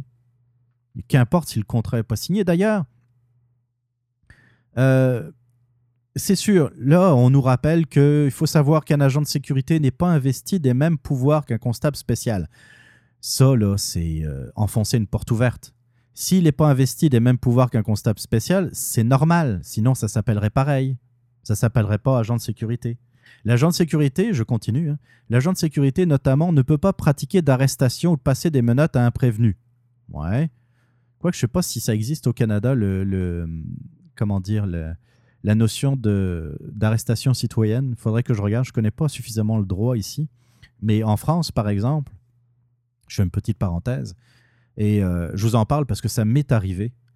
Euh, un vol à la tire, c'est-à-dire qu'on voit il y a quelqu'un, un jeune, qui vole un portefeuille dans le blouson d'un individu. Tu sais, on est à la table euh, d'un bar et on va dans un bar, on pose sa veste, on pose son manteau sur le dossier de la chaise et a quelqu'un qui passe en arrière, qui fait semblant de refaire son lacet et qui plonge la main dans la poche. Il y a quelqu'un qui le voit, moi et un, ami, on bondit et euh, on fonce le plaquer au sol et effectuer ce qu'on appelle une, arrestation citoyenne. On va le porter à la police et puis on fait une déposition. On n'avait pas, de menottes, donc on n'a pas passé de menottes, mais croyez-moi, c'était un peu comme si le gars avait la gueule en sang. Et c'est, oui, ben oui, il est tombé. Qu'est-ce que vous voulez Ça arrive. Et, euh, et euh, on, lui, on lui tordait pas mal le bras pour pas qu'il bouge. Je ne savais pas à qui on avait affaire. Hein. On n'a on a même pas regardé s'il était armé, ce qui était dans le fond une erreur, parce qu'il aurait pu avoir un couteau, par exemple. Mais il y a le concept d'arrestation citoyenne. Je ne sais pas si ça existe au Canada, mais euh, au, minimum, si on voit quelque chose un vol ou, un délit en cours, bien, c'est sûr qu'on doit appeler le 911. Ça, c'est évident. Alors je continue. Euh, les, droits donc des, euh, agents de sécurité sont ceux d'un citoyen ordinaire et sa mission euh, reste de rapporter les événements aux forces de l'ordre. C'est un peu ce que j'étais en train de dire. C'est sûr que quand on voit quelqu'un se faire agresser, euh, je continue l'article. Je ne peux pas être en accord si les agents ne bougent pas du tout, nuance-t-il. Mais je veux, bien comprendre la situation avant de lancer la pierre. Ok. Bon. C'est sûr qu'il avait peut-être pas encore tous les éléments en main, mais je trouve que la vidéo était déjà assez parlante d'elle-même. Des agents de sécurité qui restent là à rien faire, comme le dit le représentant, le, patron du syndicat qui les représente, c'est sûr que quand on voit quelqu'un se faire agresser, je ne peux pas être en accord si les agents ne bougent pas du tout. C'est ce qui s'est passé. Un autre président de syndicat, Franck Perral, qui est le président du syndicat des constables spéciaux du gouvernement du Québec, très intéressant son avis, vous allez voir. Je cite Comme tous les citoyens, un agent de sécurité doit porter assistance à quelqu'un qui, lui, euh, qui lui demande de l'aide, si ça ne met pas sa vie en danger. Si un agent de la paix a besoin d'aide, un agent de sécurité a le pouvoir de l'aider. Dans l'incident de Maniwaki, il ne fait aucun doute pour M. Perral que les agents de sécurité ont failli à leur tâche. Je cite Dans la vidéo, on entend le constable demander de l'aide et personne n'agit. Au nombre qu'ils étaient, les agents de sécurité auraient pu maîtriser le jeune homme et éviter le malheureux événement. Euh, Là-dessus, je partage complètement l'avis de Franck Perral. Euh, je comprends qu'il défende aussi ses, constables, hein, sa, paroisse, ses membres, mais il est évident qu'il y a de quoi qui s'est passé. Là. Parce que si un constable spécial est là juste pour regarder quand il y a quelqu'un qui se fait agresser, euh, virez-moi là, ça sert à rien. Qu'il soit que le constable spécial soit tout seul ou pas, ça change absolument rien. OK? Bon, maintenant, euh, la faute revient quand même à, euh, au prévenu, à Steven Bertrand. Il aurait dû déjà en partant se calmer parce que euh, ça, ça, a très mal fini, mais faire usage d'une arme à feu déjà dans un tribunal, je trouve ça spécial. Puis comme je le disais tantôt, il n'y a absolument pas de début de légitime défense. Fait ça, ça, ça a mal commencé, puis ça a mal fini, cet événement. À tous les niveaux, il n'y a rien qui a été comme ça aurait dû, ça aurait dû se produire. Maintenant, on va passer à un autre événement beaucoup plus récent et beaucoup plus dramatique, mais qui concerne également des armes à feu. Je vais parler de la tuerie en Floride et de euh, Cruz, qui est ce jeune qui... Euh... Je n'ai pas l'habitude de m'attarder sur le physique des gens. Je ne sais pas si vous avez vu la photo de Nicholas Cruz. Je ne veux pas être méchant. Mais il y a certains individus où vous les voyez en photo, vous les voyez en vrai, puis vous savez ce qu'ils ont fait, là, puis ah ouais. Tu sais, on tombe pas nécessairement en bas de sa chaise. Il y a un de mes contacts Facebook qui, disait que dans le fond, son père était peut-être aussi son grand-père. En tout cas, il y a une face à ça. Je suis désolé. Comme je dis, j'aime pas, j'aime pas m'en prendre au physique des gens, mais en tout cas. Rappel des événements, c'est arrivé à la Saint-Valentin.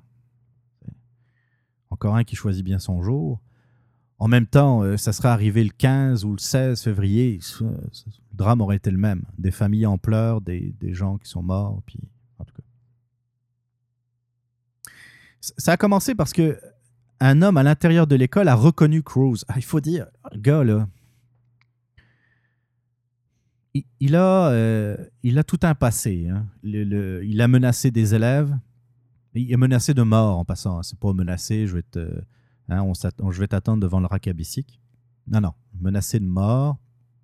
Euh, le gars, il a tenu des propos assez euh, très inquiétants euh, lorsqu'il était étudiant dans cette école. Si bien qu'il était interdit de venir sur le campus avec un sac à dos. Parce qu'on s'imagine qu'il venait pas faire du camping sur le campus, mais qu'il pouvait avoir des armes sur lui.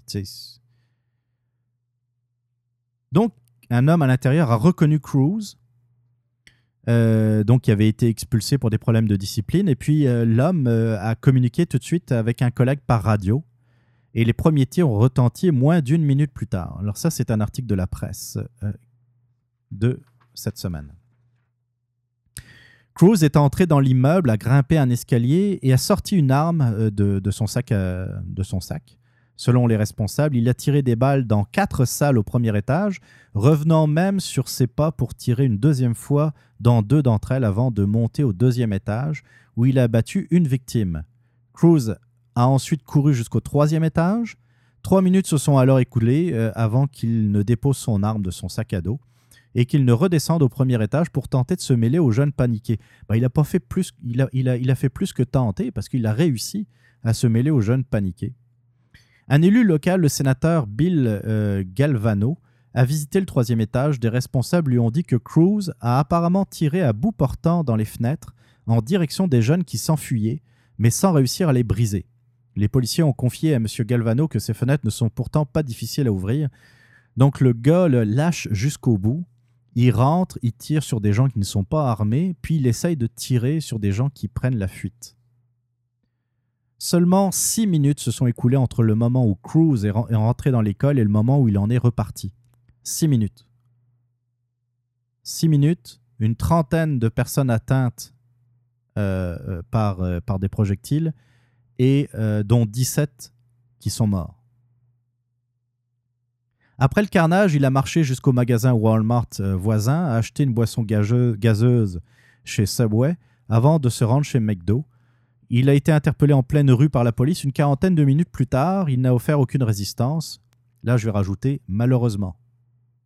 Autant je trouve ce qui s'est passé euh, au tribunal de Maniwaki euh, regrettable, autant dans le cas d'un tueur de masse, j'aurais pas pleuré, pas versé une larme si le gars avait offert la moindre résistance et qui aurait conduit, euh, dans le fond, à ce qu'on appelle un suicide by cops. On se questionne encore sur les motivations de Cruz. On sait seulement qu'il a été expulsé de cette école de quelques 3000 élèves. Euh, puis qu'est-ce qu'il y a d'autre? Sa mère adoptive euh, euh, est, apparemment morte d'une pneumonie le 1er novembre et son père adoptif serait décédé il y a plusieurs années. sa mère qui est morte d'une pneumonie le 1er novembre, comme on dit dans, dans la télésérie Criminal Minds, ça s'appelle peut-être un phénomène déclencheur. Hein. Mais c'est vrai, je, je niaise pas en parlant de Criminal Minds. Euh, y, a, souvent dans la tête de certains individus, ça prend un, élément, un événement déclencheur pour, euh, pour passer à l'acte. La police fédérale américaine, le FBI, a révélé jeudi avoir tenté en vain d'identifier en 2017 un, un individu du même nom qui avait proclamé sur YouTube son intention de devenir tireur professionnel dans une école. D'ailleurs, en parlant du FBI, euh, ils ont été largement montrés du doigt puisque apparemment il y avait des proches de euh, Nicholas Cruz qui avaient contacté le FBI parce qu'ils s'inquiétaient de, de la tournure dont, prenait euh, le, gamin. Et par contre, l'information n'a pas été transmise à l'antenne locale du FBI. Euh, ce qui apparemment euh, est, un fail pour, euh, le, bureau, le bureau fédéral. bien, on revient, puis j'en avais un peu parlé lors de la tuerie de Las Vegas, il y a quelques mois de ça. autant, c'est je veux pas nécessairement revenir sur le, droit de porter une arme aux États-Unis, mais effectivement, quand on parle d'une arme de, bah, qui n'est pas vraiment une arme de guerre en fait, mais qui ressemble à une arme de guerre, euh, c'est quoi l'intérêt d'avoir ce genre d'arme en vente libre? C'est vrai. Il faut se poser la question. Et surtout, compte tenu... Euh, la grande faille là-dedans, c'est déjà que euh, on parle d'un individu qui euh, euh, mentalement n'est pas stable. Tu lis tout, tout ce qui se trouve sur Nicholas Cruz, tu vois qu'il y a une instabilité intellectuelle, mentale, qui est évidente. à partir de là, ce genre d'individu ne devrait jamais avoir le droit de posséder une arme. Jamais. Je suis désolé, c'est tant pis pour ses droits. Maintenant, je veux parler du délire médiatique relié à ça. Et je vous parler d'un délire bien particulier parce que les médias euh, québécois, mais canadiens et aussi euh, américains, ont parlé d'une statistique. Je ne sais pas, peut-être que vous l'avez entendu, vous aussi. Ça serait le 18e accident par arme à feu, incident par arme à feu dans une école aux États-Unis. Puis, euh, c'est une nouvelle qui, qui est parue dans les médias, dans les médias traditionnels évidemment, à la télévision, à la radio, dans, dans les, journaux. Le drame en Floride et la 18e fusillade dans une école, dans un établissement scolaire aux États-Unis.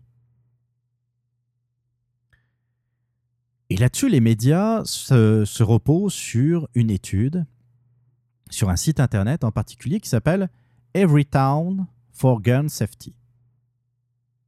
Ça, euh, ça se trouve assez bien, assez vite sur internet. Le site, c'est everytownresearch.org.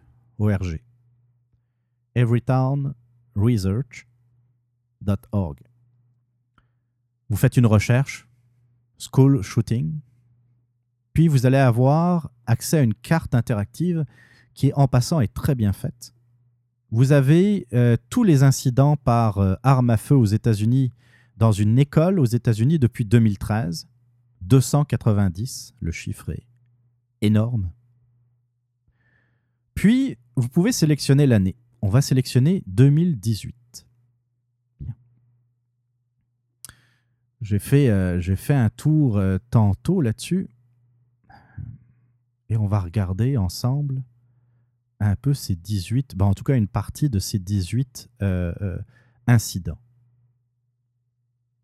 Là-dedans, vous avez euh, un incident par arme à feu dans une école du Minnesota. C'est arrivé, oh, c'est arrivé assez récemment puisque ça date du 5 février dernier. Euh, je vais traduire euh, à la volée. Je, m'excuse. Je m'excuse pour la traduction d'avance. C'est un officier de liaison scolaire. Je traduis ça de même. Ça doit être un, un policier qui fait le tour des écoles, j'imagine, qui était assis sur un banc dans un couloir d'école, j'imagine, lorsqu'un enfant de secondaire 3 a pressé sur la détente de l'arme de service qui se trouvait encore dans l'étui de l'officier ce qui a causé un impact de balle au sol.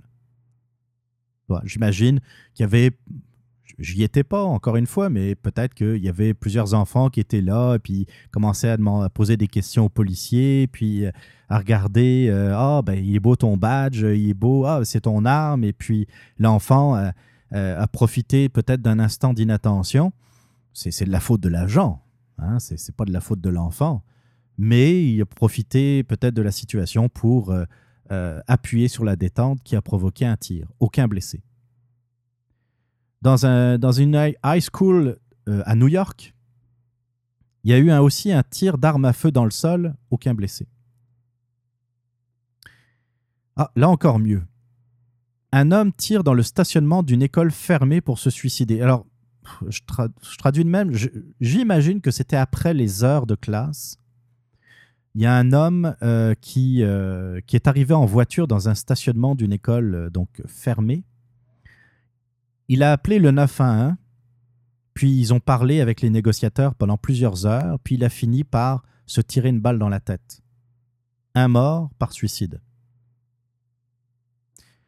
en Californie, des tirs apparemment venant de l'extérieur du campus ont été tirés vers des fenêtres et le bâtiment d'art visuel à l'Université d'État de Californie, aucun blessé.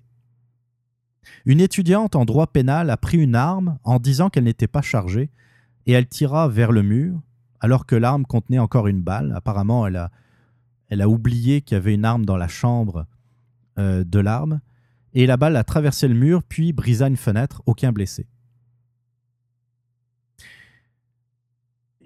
Quand vous regardez les autres incidents, la majeure partie des autres incidents sur la carte impliquent des altercations entre étudiants avec des armes, mais qui n'ont pas engendré d'autres victimes. Euh, il y a par exemple euh, une, une altercation entre deux entre des, des, jeunes qui jouent au basketball. Puis, euh, bon, apparemment, ça, ça, fait du bruit, ou en tout cas, ça dérange les, les gens. Et euh, les autorités de l'école expulsent les jeunes du terrain de basketball et du bâtiment. C'est assez, là, arrêtez de vous battre, dégagez. Il y a un de ces individus qui revient plus tard en voiture avec une arme et qui tire comme ça au hasard depuis le stationnement. Il n'y a pas de blessés. Sur les 18 incidents, en fait, il y en a seulement trois, en incluant le, récent drame de cette semaine en Floride, qui impliquent un individu armé pénétrant dans une école et faisant feu de façon consciente. Trois. Le gros drame avec les médias, la grosse manipulation avec les médias, c'est qu'ils comparent le suicide d'un pauvre individu avec un malade qui arrive dans une école et qui tire à vue. Vous ne pouvez pas mettre sur le, vous ne pouvez pas mettre sur euh, le même pied d'égalité deux choses comme ça. Une fille en droit pénal qui veut faire sa fraîche, puis qui amène une arme et qui dit voilà, il faut, faut viser de même, et puis qui tire, qui a oublié qu'il y avait une balle dans le, dans le pistolet. Vous le lisez, apparemment, d'après l'enquête, d'après ce qu'on comprend, c'est vraiment involontaire. Mais non, c'est dans les 18 que l'on met ensemble et que l'on compare avec la tuerie de Floride. Les journalistes ne réfléchissent plus. Il y a un groupe de pression, puis ils peuvent être... Euh, ils peuvent avoir les meilleures, intentions du monde. Je ne remets pas en cause euh, cet organisme. Je dis que c'est aux médias de faire le tri. L'organisme, là, il parle de tous les, coups de feu euh, dans des écoles aux États-Unis. Donc, il parle autant des suicides que des petites altercations entre des groupes de jeunes que des tueries de masse. Sauf que lorsque vous êtes responsable de donner de l'information à vos auditeurs, à vos téléspectateurs, vous êtes chargé aussi de travailler un peu. Un journaliste n'est pas là pour euh, se servir de courroie de transmission à des groupes de pression. Le journaliste doit travailler, doit se dire, doit regarder les 18, et il y en a 18. Il n'y en a pas 153. Ça m'a pris une dizaine de minutes de faire le tour comme ça euh, sur la carte interactive et de regarder euh, un par un les, les incidents qui impliquaient des armes à feu. Ça m'a pris une dizaine de minutes. C'est quoi une dizaine de minutes dans la vie d'un journaliste qui travaille et qui est payé pour ça? C'est sa job, c'est pas la mienne. Et puis je regrette. Je vous parle de trois incidents, puis je suis pas en train de écoutez-moi bien là. Je suis pas en train de sous-estimer ce qui se passe aux États-Unis. Au contraire, je, suis en train de, de vous dire que s'ils avaient parlé des trois incidents depuis le début de l'année de trois vrais incidents, du troisième vrai incident dans des écoles impliquant des armes à feu, ça serait quand même beaucoup et ça suffirait pour aller, euh, euh, pour aller dans le sens qu'ils veulent défendre, c'est-à-dire un meilleur contrôle des armes à feu.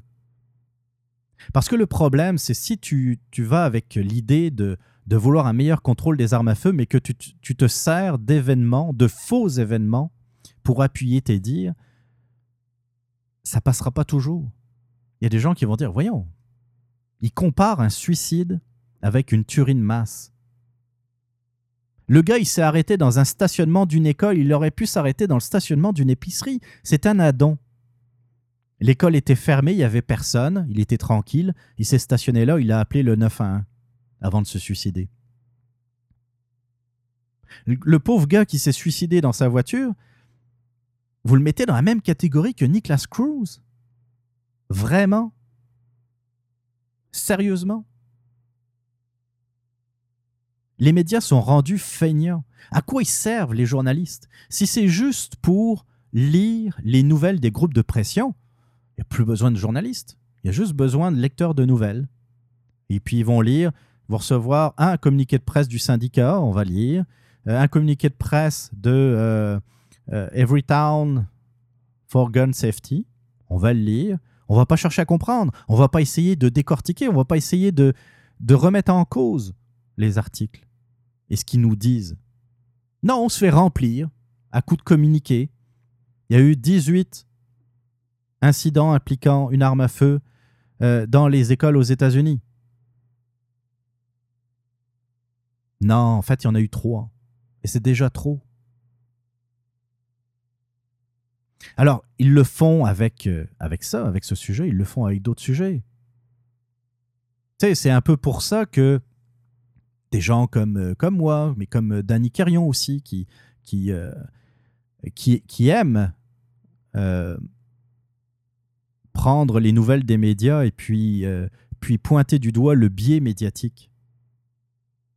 EDDNP le fait aussi. Regardez donc, c'est des podcasts qui, dans le fond, euh, apportent une meilleure information que les journalistes professionnels. Je ne sais pas si Alain Dufresne est, bien au courant de tout ce qui se dit dans les, euh, dans les podcasts, mais euh, on, nous faisons, je viens de faire tantôt, ce qu'auraient dû faire des journalistes.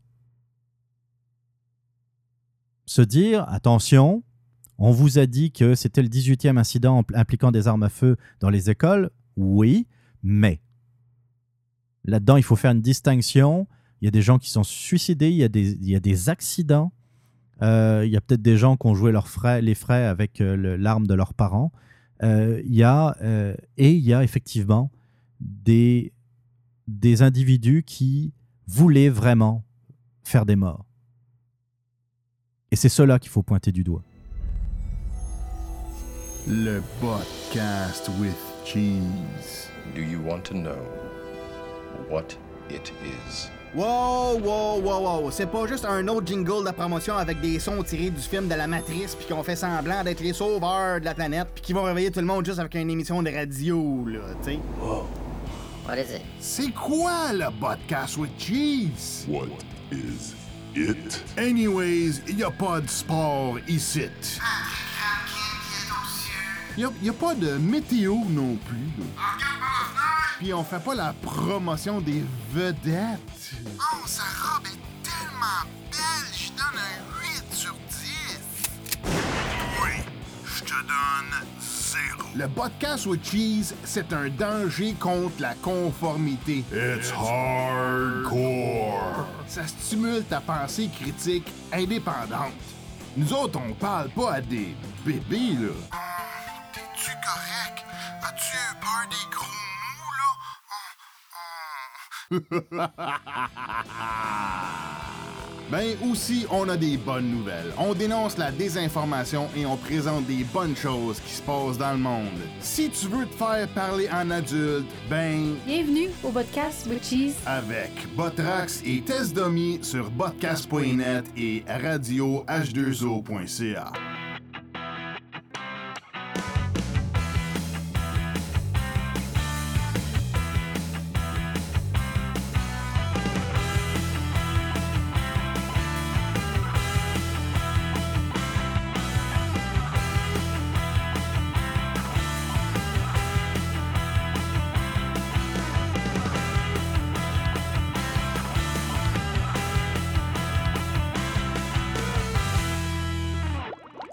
je, pense que je dors au gaz.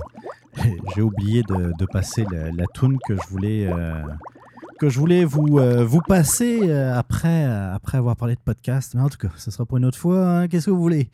Eh oui, je prépare l'émission, mais je passe pas les tunes au bon moment. C'est pas grave, j'en passerai juste une pour cet épisode. Un autre sujet qui est, qui est un peu plate, dans le sens, je dis pas plate, pas intéressant, mais plate dans le sens que il euh, y a des victimes, il y a, y a, du monde qui, euh, qui sans doute souffre beaucoup.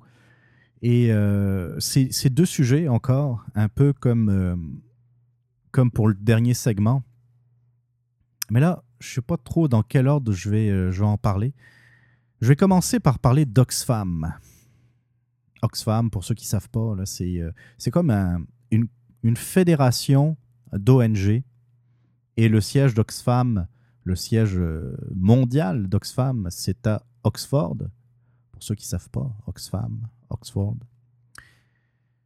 Mais euh, bon, c'est c'est, euh, c'est donc des, fédérations d'organismes, d'ONG qui, sont censés aider le monde lorsqu'il y a des catastrophes particulièrement, mais pas seulement. Lorsqu'il y a de la famine, euh, lorsque euh, il faut construire des écoles pour, euh, pour, par exemple, dans des pays africains qui, qui n'ont pas les moyens dans certaines tribus, par exemple, qui n'ont pas les moyens de construire des écoles par eux-mêmes. Donc, euh, des, organisations comme Oxfam, euh, entre autres.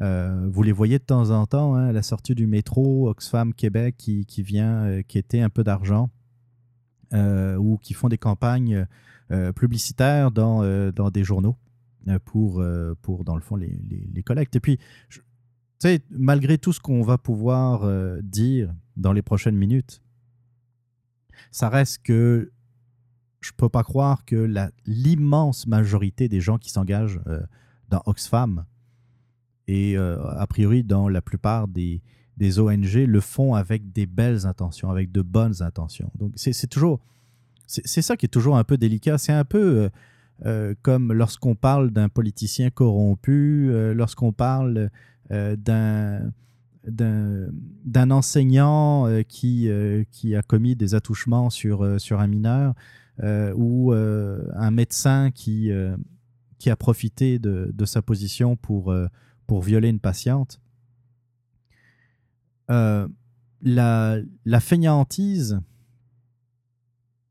euh, nous pourrait con- conduire certains de nos, nos semblables à mettre tout le monde dans le même euh, panier. C'est pas vrai, c'est pas le cas même, même en ce qui concerne la politique, croyez-moi, euh, j'ai euh, j'ai eu la chance de, croiser bien du monde qui, s'engageait en politique pour les vraies raisons, puis euh, qui, ont, qui, ont, qui auraient pu, qui, pu avoir des jobs beaucoup plus payants et beaucoup plus tranquilles dans le privé ou dans le public, mais qui ont choisi de, de se battre pour leurs idées et puis pour essayer de faire changer les choses. Mais là-dedans, il y a des crapules. Puis c'est cela qu'il faut, euh, qu'il faut vider. Et puis un peu comme, comme euh, euh, le cas d'Oxfam. Alors, pour ceux qui ont manqué des épisodes, je ne sais pas si j'ai dans le bon ordre en tout cas. Hum, hum, hum. Ça a commencé par le Times, le, journal britannique. Alors, ça, c'est un article du Monde qui est paru le 12 février dernier qui dit que, selon le Times, des employés de l'organisation humanitaire ont eu recours à de jeunes prostituées à Haïti. à- je sais pas pourquoi je dis Haïti. C'est niaiseux. Ah, excusez. Le sujet s'y prête vraiment pas. Euh, donc, ont eu recours à des jeunes prostituées à Haïti au cours d'une mission consécutive au séisme de 2010. Donc, euh, le- la numéro 2 d'Oxfam démissionne. Il s'agit de Penny Lawrence, directrice générale adjointe de l'ONG, dans la tourmente en raison d'un scandale sexuel impliquant des responsables de l'organisation en Haïti, a démissionné donc euh, lundi 12 février. Cette démission fait suite aux révélations du quotidien britannique Times, selon qui des employés de la Confédération d'organisations humanitaires dont le siège se trouve à Oxford ont eu recours à de jeunes prostituées en 2011 à Haïti au cours d'une mission consécutive au séisme qui avait ravagé le pays en 2010. Selon le Times, des groupes de jeunes prostituées étaient invités dans des maisons et des hôtels payés par Oxfam. Une source citée par le quotidien dit avoir vu une vidéo d'une orgie avec des prostituées portant des t-shirts d'Oxfam. En plus, là, on tombe sur vraiment euh, les, plus les couteaux les plus aiguisés de la boîte. hein. Parce qu'ils sont filmés déjà. Bah, tant mieux parce que ça fait une preuve euh, contre eux. Ils sont filmés et puis en plus, ils font porter aux prostituées des t-shirts de leur, euh, organisation. Bravo les champions. Le quotidien affirme en outre qu'Ox- qu'Oxfam n'a pas prévenu d'autres organisations non gouvernementales du comportement des employés impliqués dans le scandale. Ah oui, ça c'est très fort. Écoutez ça. là. ce qui leur a permis d'obtenir par la suite des missions auprès de personnes vulnérables dans d'autres zones de catastrophes naturelles. Ainsi, le Belge, je vais écorcher son nom là, c'est un Belge d'origine, euh, euh, un Belge euh, flamand, ils ont des noms hein, pas possibles. Roland van Auvermeren. D'habitude, je m'excuse de mal avoir prononcé son nom, mais dans ce cas-là, je vais m'en passer. Donc, le Belge Roland van Auvermeren, 68 ans, contraint de démissionner, comme l'a confirmé Oxfam, de son poste de directeur pour Haïti de l'organisation, après avoir admis, il a admis le gars, avoir engagé des prostituées, est devenu en, par la suite chef de la mission pour Action contre la faim au Bangladesh de 2012 à 2014. ACF, donc euh, l'organisation contre la faim, avait contacté Oxfam avant de le recruter, mais l'ONG ne lui a pas donné de raison de sa démission a déclaré Mathieu Fortoul, porte-parole de euh, Action contre la faim. Donc je résume, le Belge, Roland Van Machin, lui, là, il a avoué avoir engagé des, prostituées lorsqu'il était en mission à Haïti. À cause de ça, il démissionne. Euh, il va vers l'organisation Action contre la faim pour avoir une job. Action contre la faim contacte Oxfam Oxfam dit Oh, bah oui, bien correct. Là. Euh, en tout cas, je ne sais pas ce qui s'est dit exactement, mais ils n'ont pas parlé de ce qui s'était passé à Haïti, ils n'ont pas parlé des raisons de la démission de ce Belge. Et puis, il a pu avoir la job, donc j'imagine que tout ce qui a été dit, c'était pas négatif. C'est incroyable, hein La commission caritative, je continue l'article du Monde, la commission caritative, institution britannique qui contrôle les organisations humanitaires, a dit dans un communiqué, avoir reçu un rapport d'Oxfam en août 2011. Ce rapport mentionnait des comportements sexuels inappropriés, des faits d'intimidation, de harcèlement et d'intimidation du personnel, mais n'évoquait pas des abus portant sur des bénéficiaires de l'ONG, ni de potentiels crimes sexuels impliquant des mineurs. Notre approche aurait été différente si tous les détails mentionnés par la presse nous avaient été communiqués à ce moment-là. Donc, de ce qu'on comprend, là, reste à savoir si c'est véritablement vrai, mais euh, la commission qui est chargée, une commission britannique qui est chargée de justement euh, enquêter sur les, ONG, n'a pas révélé qu'il y avait eu des abus sexuels. Donc, euh, il y avait des intimidations, il y avait du harcèlement, euh, à la limite, euh, c'est presque des cas de, rencontres avec des ressources humaines. Hein. Ça n'a pas l'air grave hein, quand, on, lit ça. Euh, pourtant, il y a eu des abus sexuels, on le sait, mais ils n'en parlent pas. C'est assez incroyable. Oxfam, là, c'est quand même près de la moitié des ressources d'Oxfam dépendent de financement public on paye, hein, c'est nous autres, là, les financements publics. C'est pas dit, là, mais financement public, c'est le contribuable. Ces chiffres représentent les ressources financières consolidées de l'ensemble de la Confédération Oxfam, soit un total d'environ 1 milliard d'euros. Ça, c'est à peu près 1,5, 1,6 millions, euh, milliards, milliards, 1,6 milliards de, dollars canadiens euh, pour l'exercice allant du 1er avril 2015 au 31 mars 2016. C'est génial, c'est génial. On continue. Oxfam visé par de nouvelles accusations de viol au Soudan du Sud cette fois. Après, euh, ça c'est un article de l'AFP qui a été repris par le journal de Montréal en date du 13, donc c'était le lendemain de l'article du Monde. Après Haïti et le Tchad, le scandale entourant l'ONG Oxfam s'est étendu mardi avec de nouvelles accusations, cette fois de viol, contre certains de ses employés au Soudan du Sud, mettant en cause le fonctionnement de ce type d'organisation. Ellen Evans, directrice de la prévention interne à Oxfam entre 2012 et 2015, a dénoncé sur Channel 4 l'existence d'une culture d'abus sexuels au sein de certains bureaux. Une culture d'abus sexuels faisant état de viol ou de tentative de viol au Soudan du Sud ou d'agression sur des mineurs bénévoles dans des magasins de l'ONG au Royaume-Uni. Donc il y a des magasins, des boutiques d'Oxfam au Royaume-Uni. Hein. Ça, c'est l'Angleterre, l'Écosse. Euh, il y a eu des agressions sur des mineurs bénévoles. Colin, Tu sais, mettons, tu as 14 ans, là. Tu as envie de faire quelque chose de bien dans ta vie. Tu as envie d'aider les autres. Tu te dis, ah ben, il y a Oxfam. En plus, le siège est à Oxford, tu sais, c'est- britannique. Je vais aller les aider. En attendant d'avoir un vrai job, tu sais, je vais les aider pendant mes vacances scolaires, etc. On sait comment ça marche. Ou je vais les aider pendant les fins de semaine. Et là, ils vont là-bas, ils se font agresser sexuellement. Ah. Je veux pas dire tout ce qui me passe par la tête, là, mais. Euh, je te prendrai ces, ces gens-là, là, ces abuseurs, et je te les pendrai par. euh, vous voyez ce que je veux dire. Je continue l'article. Ces nouvelles accusations ont surgi après les révélations sur le recours à des prostituées et à de potentiels abus sexuels. Bon, ça, je l'en ai parlé tantôt. Euh, en Haïti. Euh, alors, des représentants de l'ONG sont, euh, sont convoqués par le ministère haïtien de la planification et de la coopération externe pour fournir des explications. Ouais, mais en même temps, Haïti, euh, dans quelle mesure ils étaient vraiment pas au courant de ce qui se passait dans leur, dans leur territoire, je, ça là-dessus. Euh, J'ai pas de preuves, mais euh, étant donné le niveau de corruption du gouvernement, je peux pas croire qu'il n'y ait pas eu des plaintes. Peux pas croire qu'il n'y ait pas eu des Haïtiens. Tu sais- des fois, là, euh, bah, des fois, c'est pas, pas du vécu, mais parce que je, connais du monde qui ont beaucoup voyagé.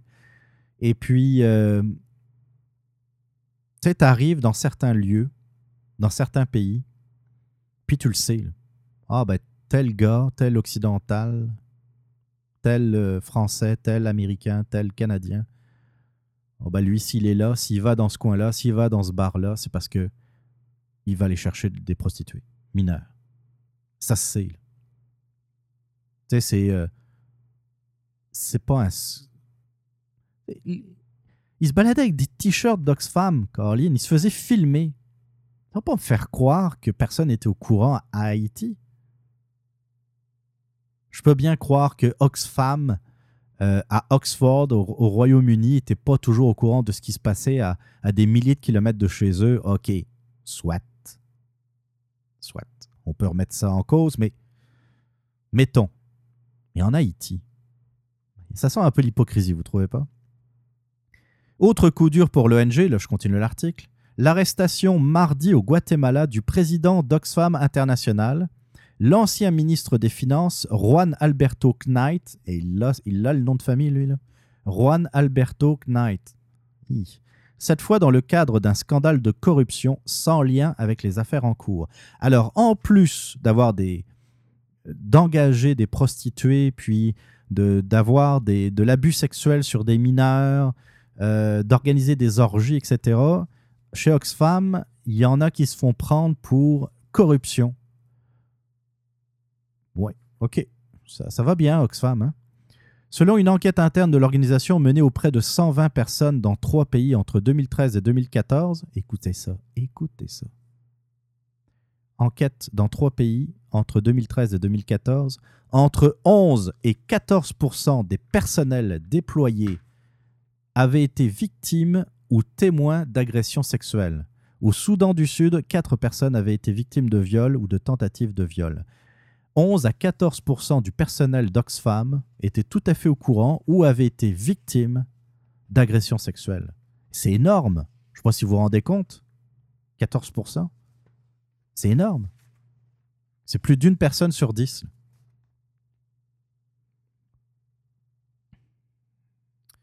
Alors, euh, dans l'article de l'AFP, on nous dit les abus sexuels sont une pratique courante dans le milieu humanitaire, a dénoncé à la BBC Megan Norbert, une jeune femme qui avait été droguée et violée par un confrère lorsqu'elle travaillait euh, pour un programme de l'ONU au Soudan, du Sud en 2015. Sympa, hein? Sympa. Tu, tu, vas, tu vas prendre un verre avec un confrère de travail, il te drogue, il te viole. Oui, vous allez me dire, ça peut arriver un 5 à 7 euh, dans un party de Noël. Je, suis d'accord. Je suis bien d'accord. Mais là, on parle vraiment. Tu sais, je l'ai déjà dit à ce micro, euh, on, est très, on est très vite sur. euh, sur, le terme, euh, sur les termes de culture du viol, là, quand on parle d'une plus d'une personne sur dix, on peut parler effectivement de culture du viol chez Oxfam. Bon, c'est ça. C'est bien, hein, on, donne, on donne son argent pour des organisations de même. Qu'on le veuille ou non d'ailleurs, puisque, comme je l'ai dit tantôt, c'est financé à moitié par euh, des fonds publics. hein. Donc, euh, même si vous donnez rien à Oxfam lorsqu'ils font des campagnes de financement, ben en fait, vous donnez quand même. C'est le fun. Ah, là maintenant, on va passer à un de mes personnages favoris. Un grand bonhomme, là. Oh, là, sérieux. Ouais. Un gars, euh, un bon gars, bien, bien sous tout rapport. Ouais, ouais, ouais. C'est un gars qui est, connu ici, aussi, ici au- aussi au Québec, hein, puisqu'il est venu à Tout le monde en parle, je crois, il y a quelques années. Mais vu que ça fait quand même pas mal de temps que je regarde pas Tout le monde en parle, mais il me semble qu'il était venu à l'émission. En tout cas, il a été invité par McGill. Il est, venu plusieurs fois à Montréal, invité entre, donc par McGill, mais aussi par d'autres organisations euh, musulmanes euh, au Québec. Euh, je veux parler de Tariq Ramadan. Tariq Ramadan, euh, c'est le gars qui a été, il l'est quand même un peu moins, qui a été pas mal un chouchou des médias et de la gauche, la gauche multiculturaliste, euh, pendant bien des années. Faut reconnaître, le gars, il présente bien, il parle bien, euh, il, euh, il est très éduqué, il est très intelligent, il a du charisme, et il a oublié d'être un imbécile. Donc, c'est sûr que ça passe bien. Ça passe bien dans les médias, et puis les médias le- en raffolaient. Tariq Ramadan euh, était invité à toutes les émissions, surtout, euh, euh, surtout en France. C'est un peu le, la figure francophone emblématique euh, de la religion musulmane euh, en Europe, et en tout cas, la, figure francophone, on va dire. Le gars est né en Suisse. Euh, c'est. euh, il n'a pas un. Comment dire Il n'a pas un pédigré qui, euh, qui est franchement rassurant. Tariq Ramadan, c'est avant tout le petit-fils du fondateur des frères musulmans. Et ça, on ne le dit pas assez. Le petit-fils de Hassan el-Banna, qui est euh, l'un des fondateurs, qui est le fondateur du, mouvement des frères musulmans, qui est une orga- organisation très tendancieuse qui prône euh, un islam très rigoriste, qui, euh, qui finance des organisations terroristes, qui euh, lutte contre l'Occident. Bref, des gens extrêmement euh, dangereux, mais ça n'a pas empêché quelqu'un comme Barack Obama de quasiment leur, comment dire, s'aplaventrir devant eux au début de sa présidence lorsqu'il a fait son discours au Caire. Mais ça, j'aurai l'occasion d'en reparler. Tariq Ramadan, donc, c'était un peu l'icône d'une certaine gauche progressiste, euh, multiculturaliste, euh, quelqu'un de bien, bien propre sur lui, euh, bien présentable. Sauf que ça n'a pas pris non plus très beaucoup de temps pour que certaines personnes lèvent la main en disant c'est parce que devant les médias, Tariq Ramadan paraît très bien, effectivement, quand tu l'écoutes dans les médias occidentaux. Euh, il prône un rapprochement entre l'Occident, puis l'Orient, puis les musulmans. Il prône euh, une grande harmonie, dans le fond, entre, entre nous autres et, euh, et- et- et les musulmans. Donc, on a, dans ce temps-là, on n'a pas grand-chose à dire. On se dit, OK, il vient avec de belles intentions. Il- il est en train de, de tempérer les choses. Sauf que euh, le côté face de la médaille est tout autre. Lorsqu'il s'adresse dans des colloques privés avec d'autres musulmans, il a un discours qui est en opposition à ce qu'il dit devant les médias. C'est un personnage à double face. En novembre euh, dernier, en tout cas euh, l'automne dernier, des accusations de viol ont été, comment dire, ont, été lancées contre euh, Tariq Ramadan. Et là, je vais commencer par un article du Devoir. C'est sans doute l'une des seules personnes au Devoir que euh, je, vous, je vous conseille de lire. Il s'appelle Christian Rioux. Ça, c'était euh, en novembre 2017. Euh, Christian a écrit Avez-vous entendu ce silence assourdissant? Le monde est ainsi fait, certaines nouvelles font un vac- vacarme alors que d'autres, tout aussi graves, passent parfois inaperçues. Admettons-le, c'est souvent une question de hasard, mais pas toujours. En France et au Québec, jusqu'à cette semaine, on avait plus parlé de la minuscule manifestation devant la Cinémathèque de Paris contre la rétrospective du cinéaste Roman Polanski, accusé d'un viol qui remonte aux années 70. Heureusement, cette rétrospective a été courageusement défendue par la ministre de la Justice, de, euh, la Justice, la ministre de la Culture française, Françoise Nissen, euh, au nom d'une distinction essentielle, celle qu'il faut faire entre une œuvre et son auteur. C'est marrant parce que ça rejoint un peu un des sujets de la centième émission de RSHD, où justement il était question de faire la distinction entre l'œuvre de quelqu'un et la personne en elle-même. Les faits reprochés à Tariq Ramadan sont pourtant renversants. Le petit-fils du fondateur des frères musulmans, Hassan el-Banna, est l'objet de deux plaintes déposées par des Françaises alors converties à l'islam. Le prédicateur les aurait battus, violés et séquestrés en les attirant dans sa chambre d'hôtel sous prétexte de discuter religion. On ne parle pas ici de simples allégations, mais de témoignages circonstanciés très détaillés qui font l'objet d'une enquête préliminaire et qui sont jugés accablants par nos collègues du quotidien Le Monde qui ont eu accès aux dépositions. Rien à voir avec l'exhibitionnisme présumé d'un animateur de télévision. Gilbert Rozon et Harvey Weinstein n'ont jamais été des paragons de la vertu. C'est moins qu'on puisse dire. Ce n'est cependant pas le cas de cette rockstar de l'islamisme, adoubé par une partie de la gauche, Tariq Ramadan, prêche depuis des années un islam vaguement réformé, mais le plus souvent rigoriste. Il incite notamment les femmes à porter le voile, ça c'est le double discours dont je vous parlais tantôt, à n'avoir de rapports sexuels que dans le cadre du mariage et à ne pas fréquenter des piscines mixtes. Il avait dit aux femmes, euh, si le bikini vous, euh, vous gêne, euh, en partant, vous ne devriez pas aller dans des piscines avec des, euh, euh, des blanches, dans le fond, des occidentales. Malgré la renommée du prédicateur en France et au Québec, il a fallu attendre une seconde plainte pour viol déposée une semaine après la première pour que l'affaire sorte du néant médiatique, alors que tous ceux qui ont fréquenté Roson et Weinstein ont pris leur distance.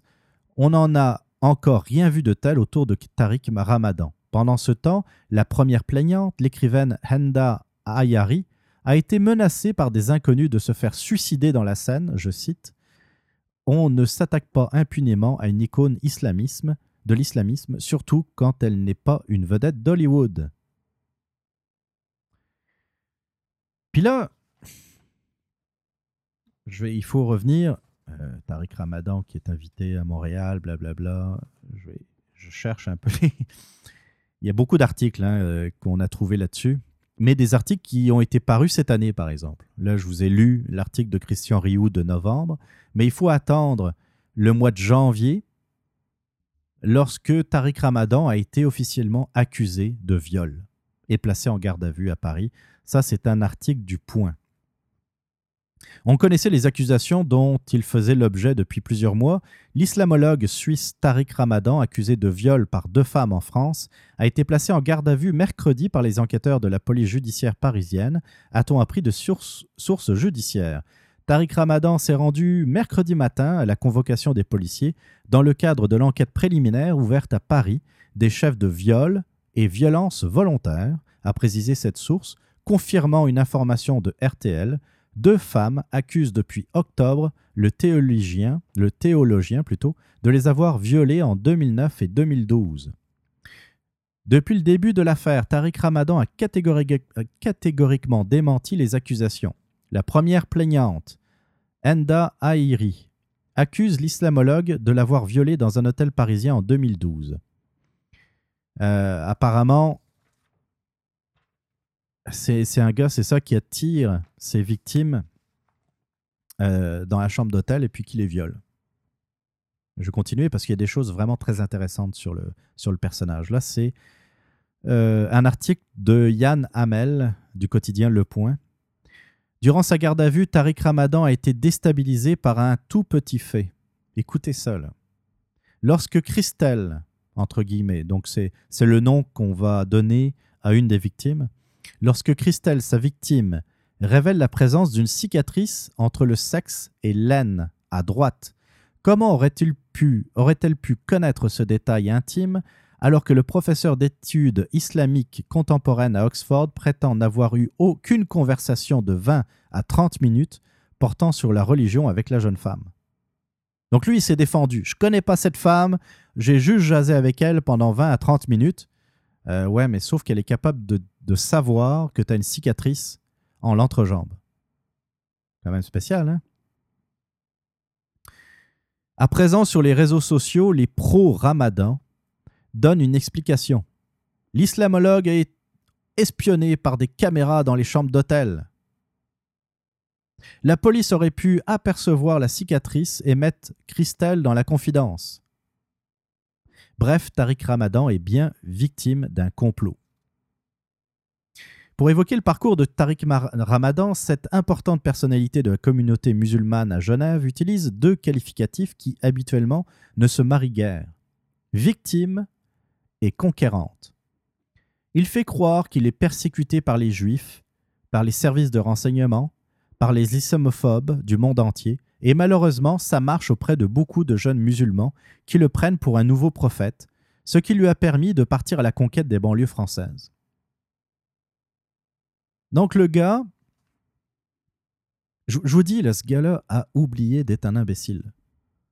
C'est quelqu'un de brillant, mais qui utilise en fait toutes les méthodes qui ont été, euh, qui ont été évoquées, qui ont été pensées par l'organisation des frères musulmans. Il n'a rien inventé.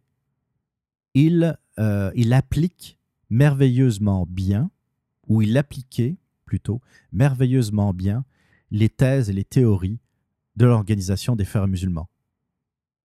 Je passe pas la télévision, c'est à cause des juifs. Je parle, euh, on dit que, euh, on prétend que j'ai violé ou j'ai agressé des femmes, c'est un complot. C'est les services de renseignement euh, occidentaux qui essayent de me faire taire, ou ce sont les islamophobes.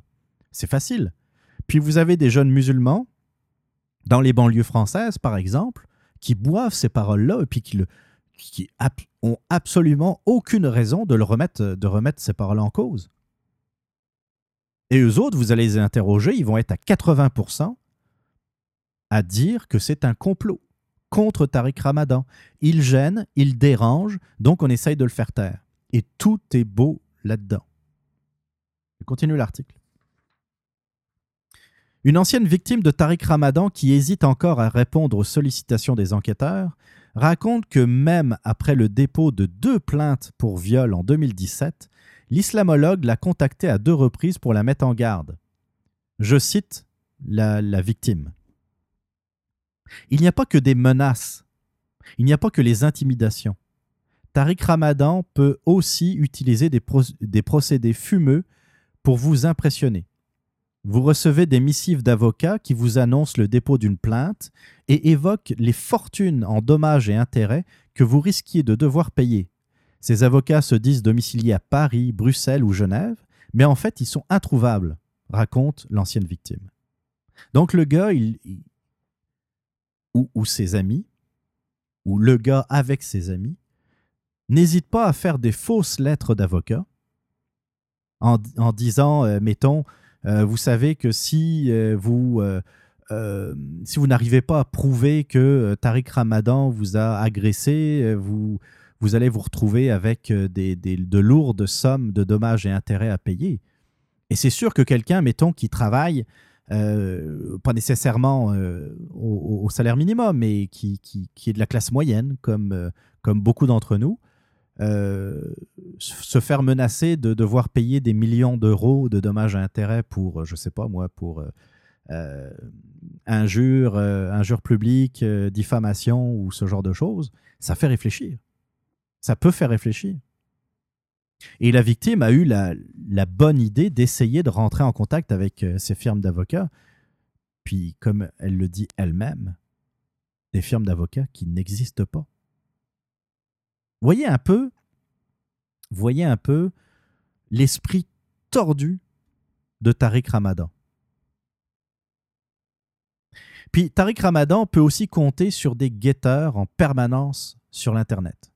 Il harcèle non seulement les femmes abusées, mais aussi les intellectuels musulmans qui ne partagent pas les convictions du petit-fils d'Hassan al-Banna. Les insultes je ne prends même pas le temps de les lire, raconte l'ancien univers- universitaire Mohamed Sherif oh, Ferjani. excusez. Son crime, dans euh, son livre le, Le politique et le religieux dans le champ islamique, il révélait que Tariq Ramadan truquait les écrits de son grand-père afin d'occulter le caractère militaire et violent des frères musulmans en Égypte. Donc le gars, Mohamed Sherif Ferjani, a écrit un livre qui dénonçait les pratiques de Tariq Ramadan. Lui, euh, c'est toujours l'objectif du double discours. Il, euh, il dit que dans le fond, les frères musulmans, c'est un, mouvement bien le fun et puis euh, qui n'est pas aussi violent que ce que les Occidentaux osent dire. Alors lui, il dénonce, il dit non, c'est parce qu'il ne dit pas tout. Il oublie des phrases, il modifie des phrases. Et là, se fait menacer. Dominique Avon, agrégé d'histoire, oui, celle-là, elle est, bonne. Elle est bonne. Dominique agrégé d'histoire et licencié d'arabe, s'étonne de la légèreté du bagage universitaire de Tariq Ramadan. Dans, dans son livre, euh, Mahomet, Vie du prophète, ce dernier n'hésite pas à écrire qu'Adam est un prophète. Adam, euh, vous savez, celui d'Adam et Ève. Adam est un prophète, selon Tariq Ramadan. Dominique Avon de, de répondre Adam est une figure mythique. Aucun autre universitaire un peu sérieux n'oserait écrire ce genre de choses. Seulement voilà, bien peu d'universitaires osent s'en prendre à Tariq Ramadan de peur d'être ensuite harcelés par des dizaines d'anonymes toujours menaçants. Le but est de créer un climat détestable et de tout faire pour empêcher les musulmans qui ne partagent pas les idées de Tariq Ramadan de s'exprimer. Ça, c'est Aounes Senigué, maître de conférence en sciences politiques à Sciences, Po Lyon.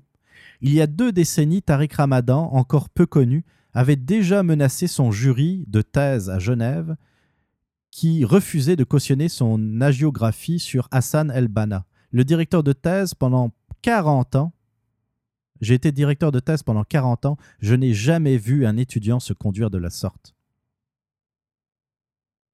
Le gars, il se fait un peu reprendre à l'ordre par le jury, il menace le jury. Il est étudiant, le gars. hein. C'est incroyable, incroyable. Plus récemment, Nadia Carmouno- présidente de l'Association culturelle des, femmes- musulmanes à- en Suisse, a osé traiter de frustrés les victimes présumées de Tariq Ramadan, ajoutant que s'il n'y avait pas autant de discrimination vis-à-vis des musulmans, l'islamologue aurait reçu le prix Nobel. Ben voyons. Ça, là, ça fait partie des. ça, c'est les fafans de Tariq Ramadan qui n'hésitent pas à menacer et à comparer les, euh, celles qui ont été violées par Tariq Ramadan de frustrés. Moi, ce que je déplore là-dedans, c'est que ça serait quelqu'un comme euh, André Arthur qui dirait ça sur les ondes, hein, que euh, des, des, femmes, mettons, on jase là, hein, c'est complètement hypothétique ce que je dis. On jase.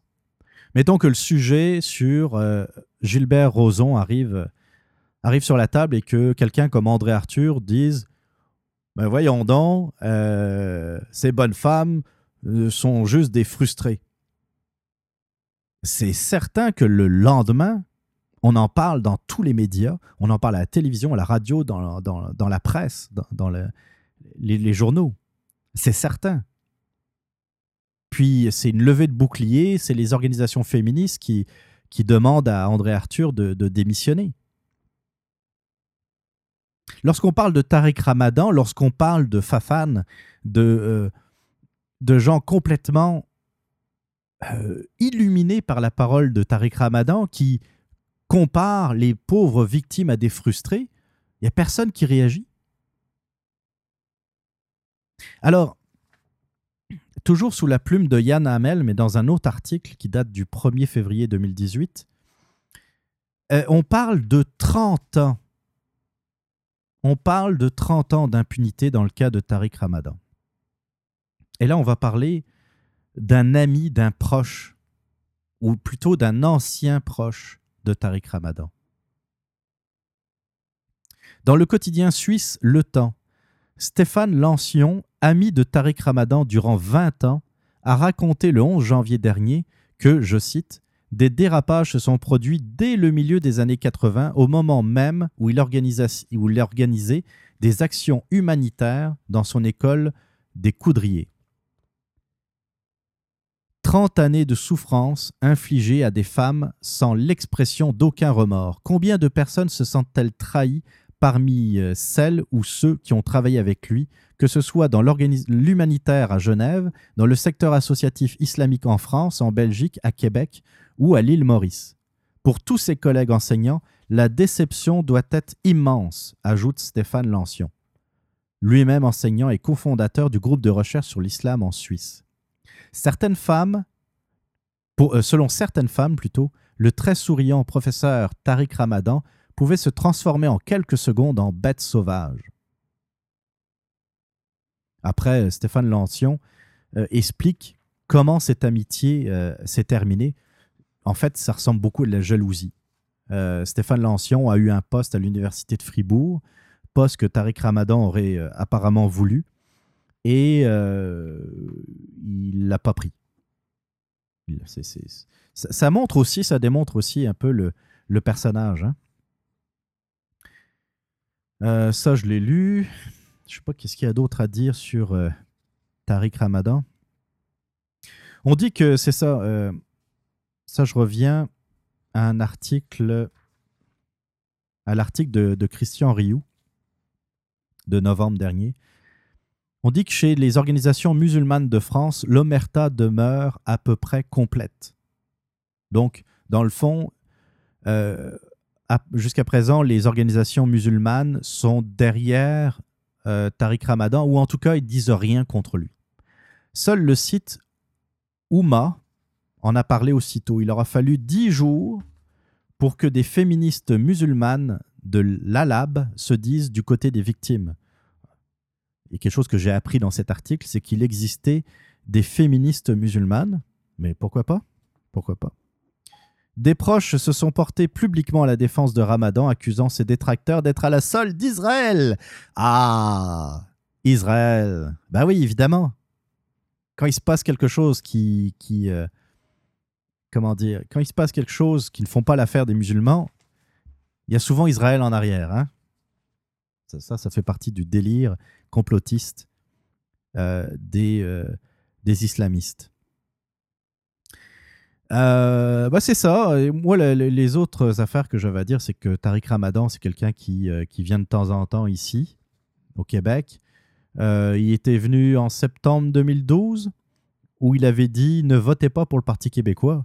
Ça, c'était à cause de la charte sur la laïcité. Un Tariq Ramadan présenté par le professeur Omar Aktouf de l'École des hautes études commerciales de l'Université de Montréal et membre du parti Québec solidaire, figurez-vous. C'est lui qui présentait Tariq Ramadan. Quand je vous dis que les gens de la gauche adorent Tariq.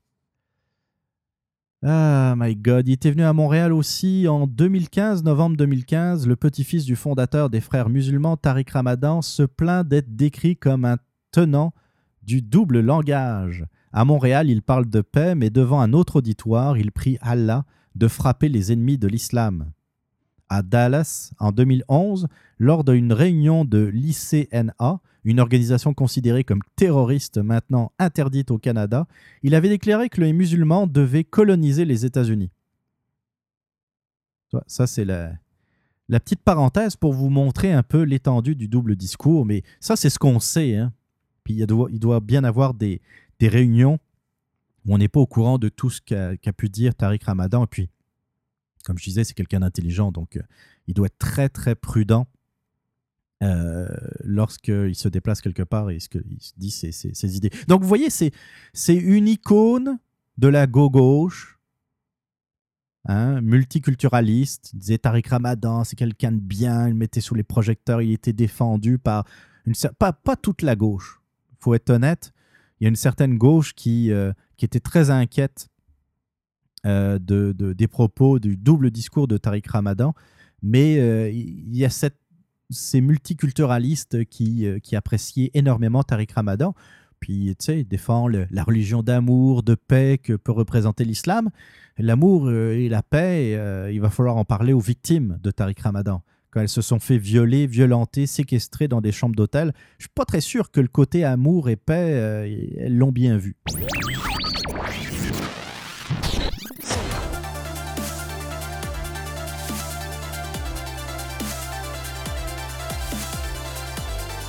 Vous voulez réagir, vous avez des commentaires, des opinions ou tout simplement des questions, n'hésitez pas à me contacter à l'adresse suivante podcast à commercial radioblog.ca podcast à commercial radioblog.ca. Vous pouvez aussi m'écrire depuis la page Facebook ou sur le compte Twitter du Radioblog.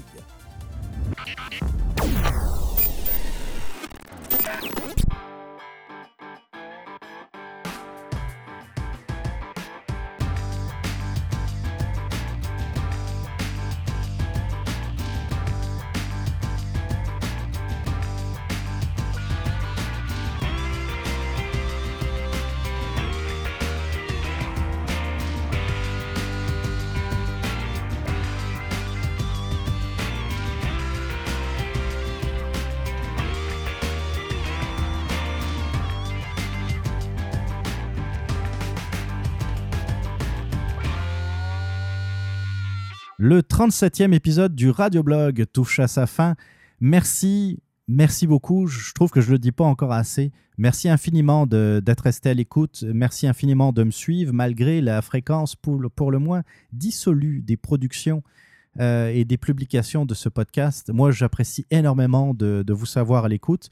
Euh, merci de vos feedbacks, de, pour vos messages également, comme vous, vous venez d'entendre dans la petite promo. Euh, N'hésitez pas à liker la page Facebook du Radioblog, à me laisser des petits messages, à me dire j'aimerais ça que tu parles de tel sujet. Euh, je t'ai entendu parler de Tariq Ramadan, moi je suis pas d'accord, euh, ou la fusillade en Floride, ou sur un tout autre sujet. Vous pouvez aussi commenter mes choix musicaux, vous avez le droit, du moment que ça reste constructif. Merci pour votre feedback, merci d'être à l'écoute. Je vous invite à écouter les autres podcasts québécois également. J'en parle pas pour rien. Vous avez du très bon contenu, du contenu différent de ce que vous pouvez entendre dans les médias traditionnels. Euh, la radio, la télévision, les journaux, c'est très bien, mais euh, croyez-moi, vous pouvez également être informé d'une autre façon grâce euh, au monde du podcast québécois. Donc, suivez-nous, appréciez-nous, soutenez-nous. C'est, ça, ça- ça sera toujours apprécié parce que nous restons des artisans de, du podcast et euh, ben, euh, je connais personne qui en vit euh, au Québec. Donc, euh, on fait ça de façon tout à fait bénévole. Si vous voyez des Patreons, par exemple, sur certains podcasts, euh, je sais que le stream de Yann Terriot, le Supermatozoïde, l'Authentique Podcast, entre autres, ont des Patreons, c'est-à-dire des campagnes de sociofinancement. C'est tout à fait volontaire. Il n'y a personne qui oblige personne à payer euh, un 2 dollars, un 5 dollars, un 10 dollars et plus pour des podcasts. Mais si vous les aimez, eh bien, je vous invite à les soutenir. Voilà, on va se laisser en musique comme à chaque fois. Euh, je devais passer deux tunes, donc.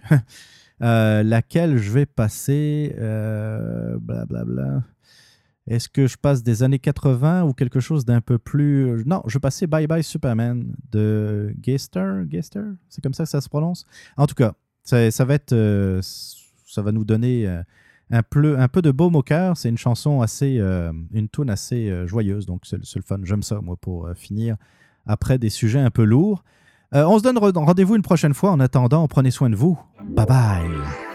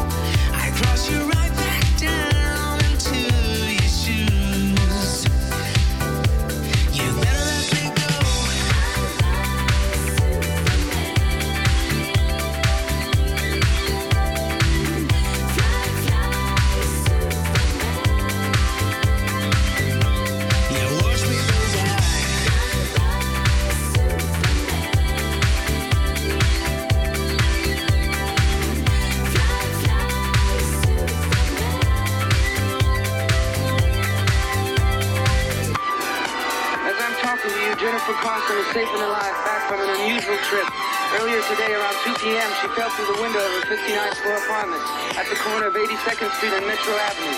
Believe it or not, but some kind of flying man just came out of the blue, right on time to rescue her from a fall. This flying hero is called Superman. This is John Clay for Radio Geister International.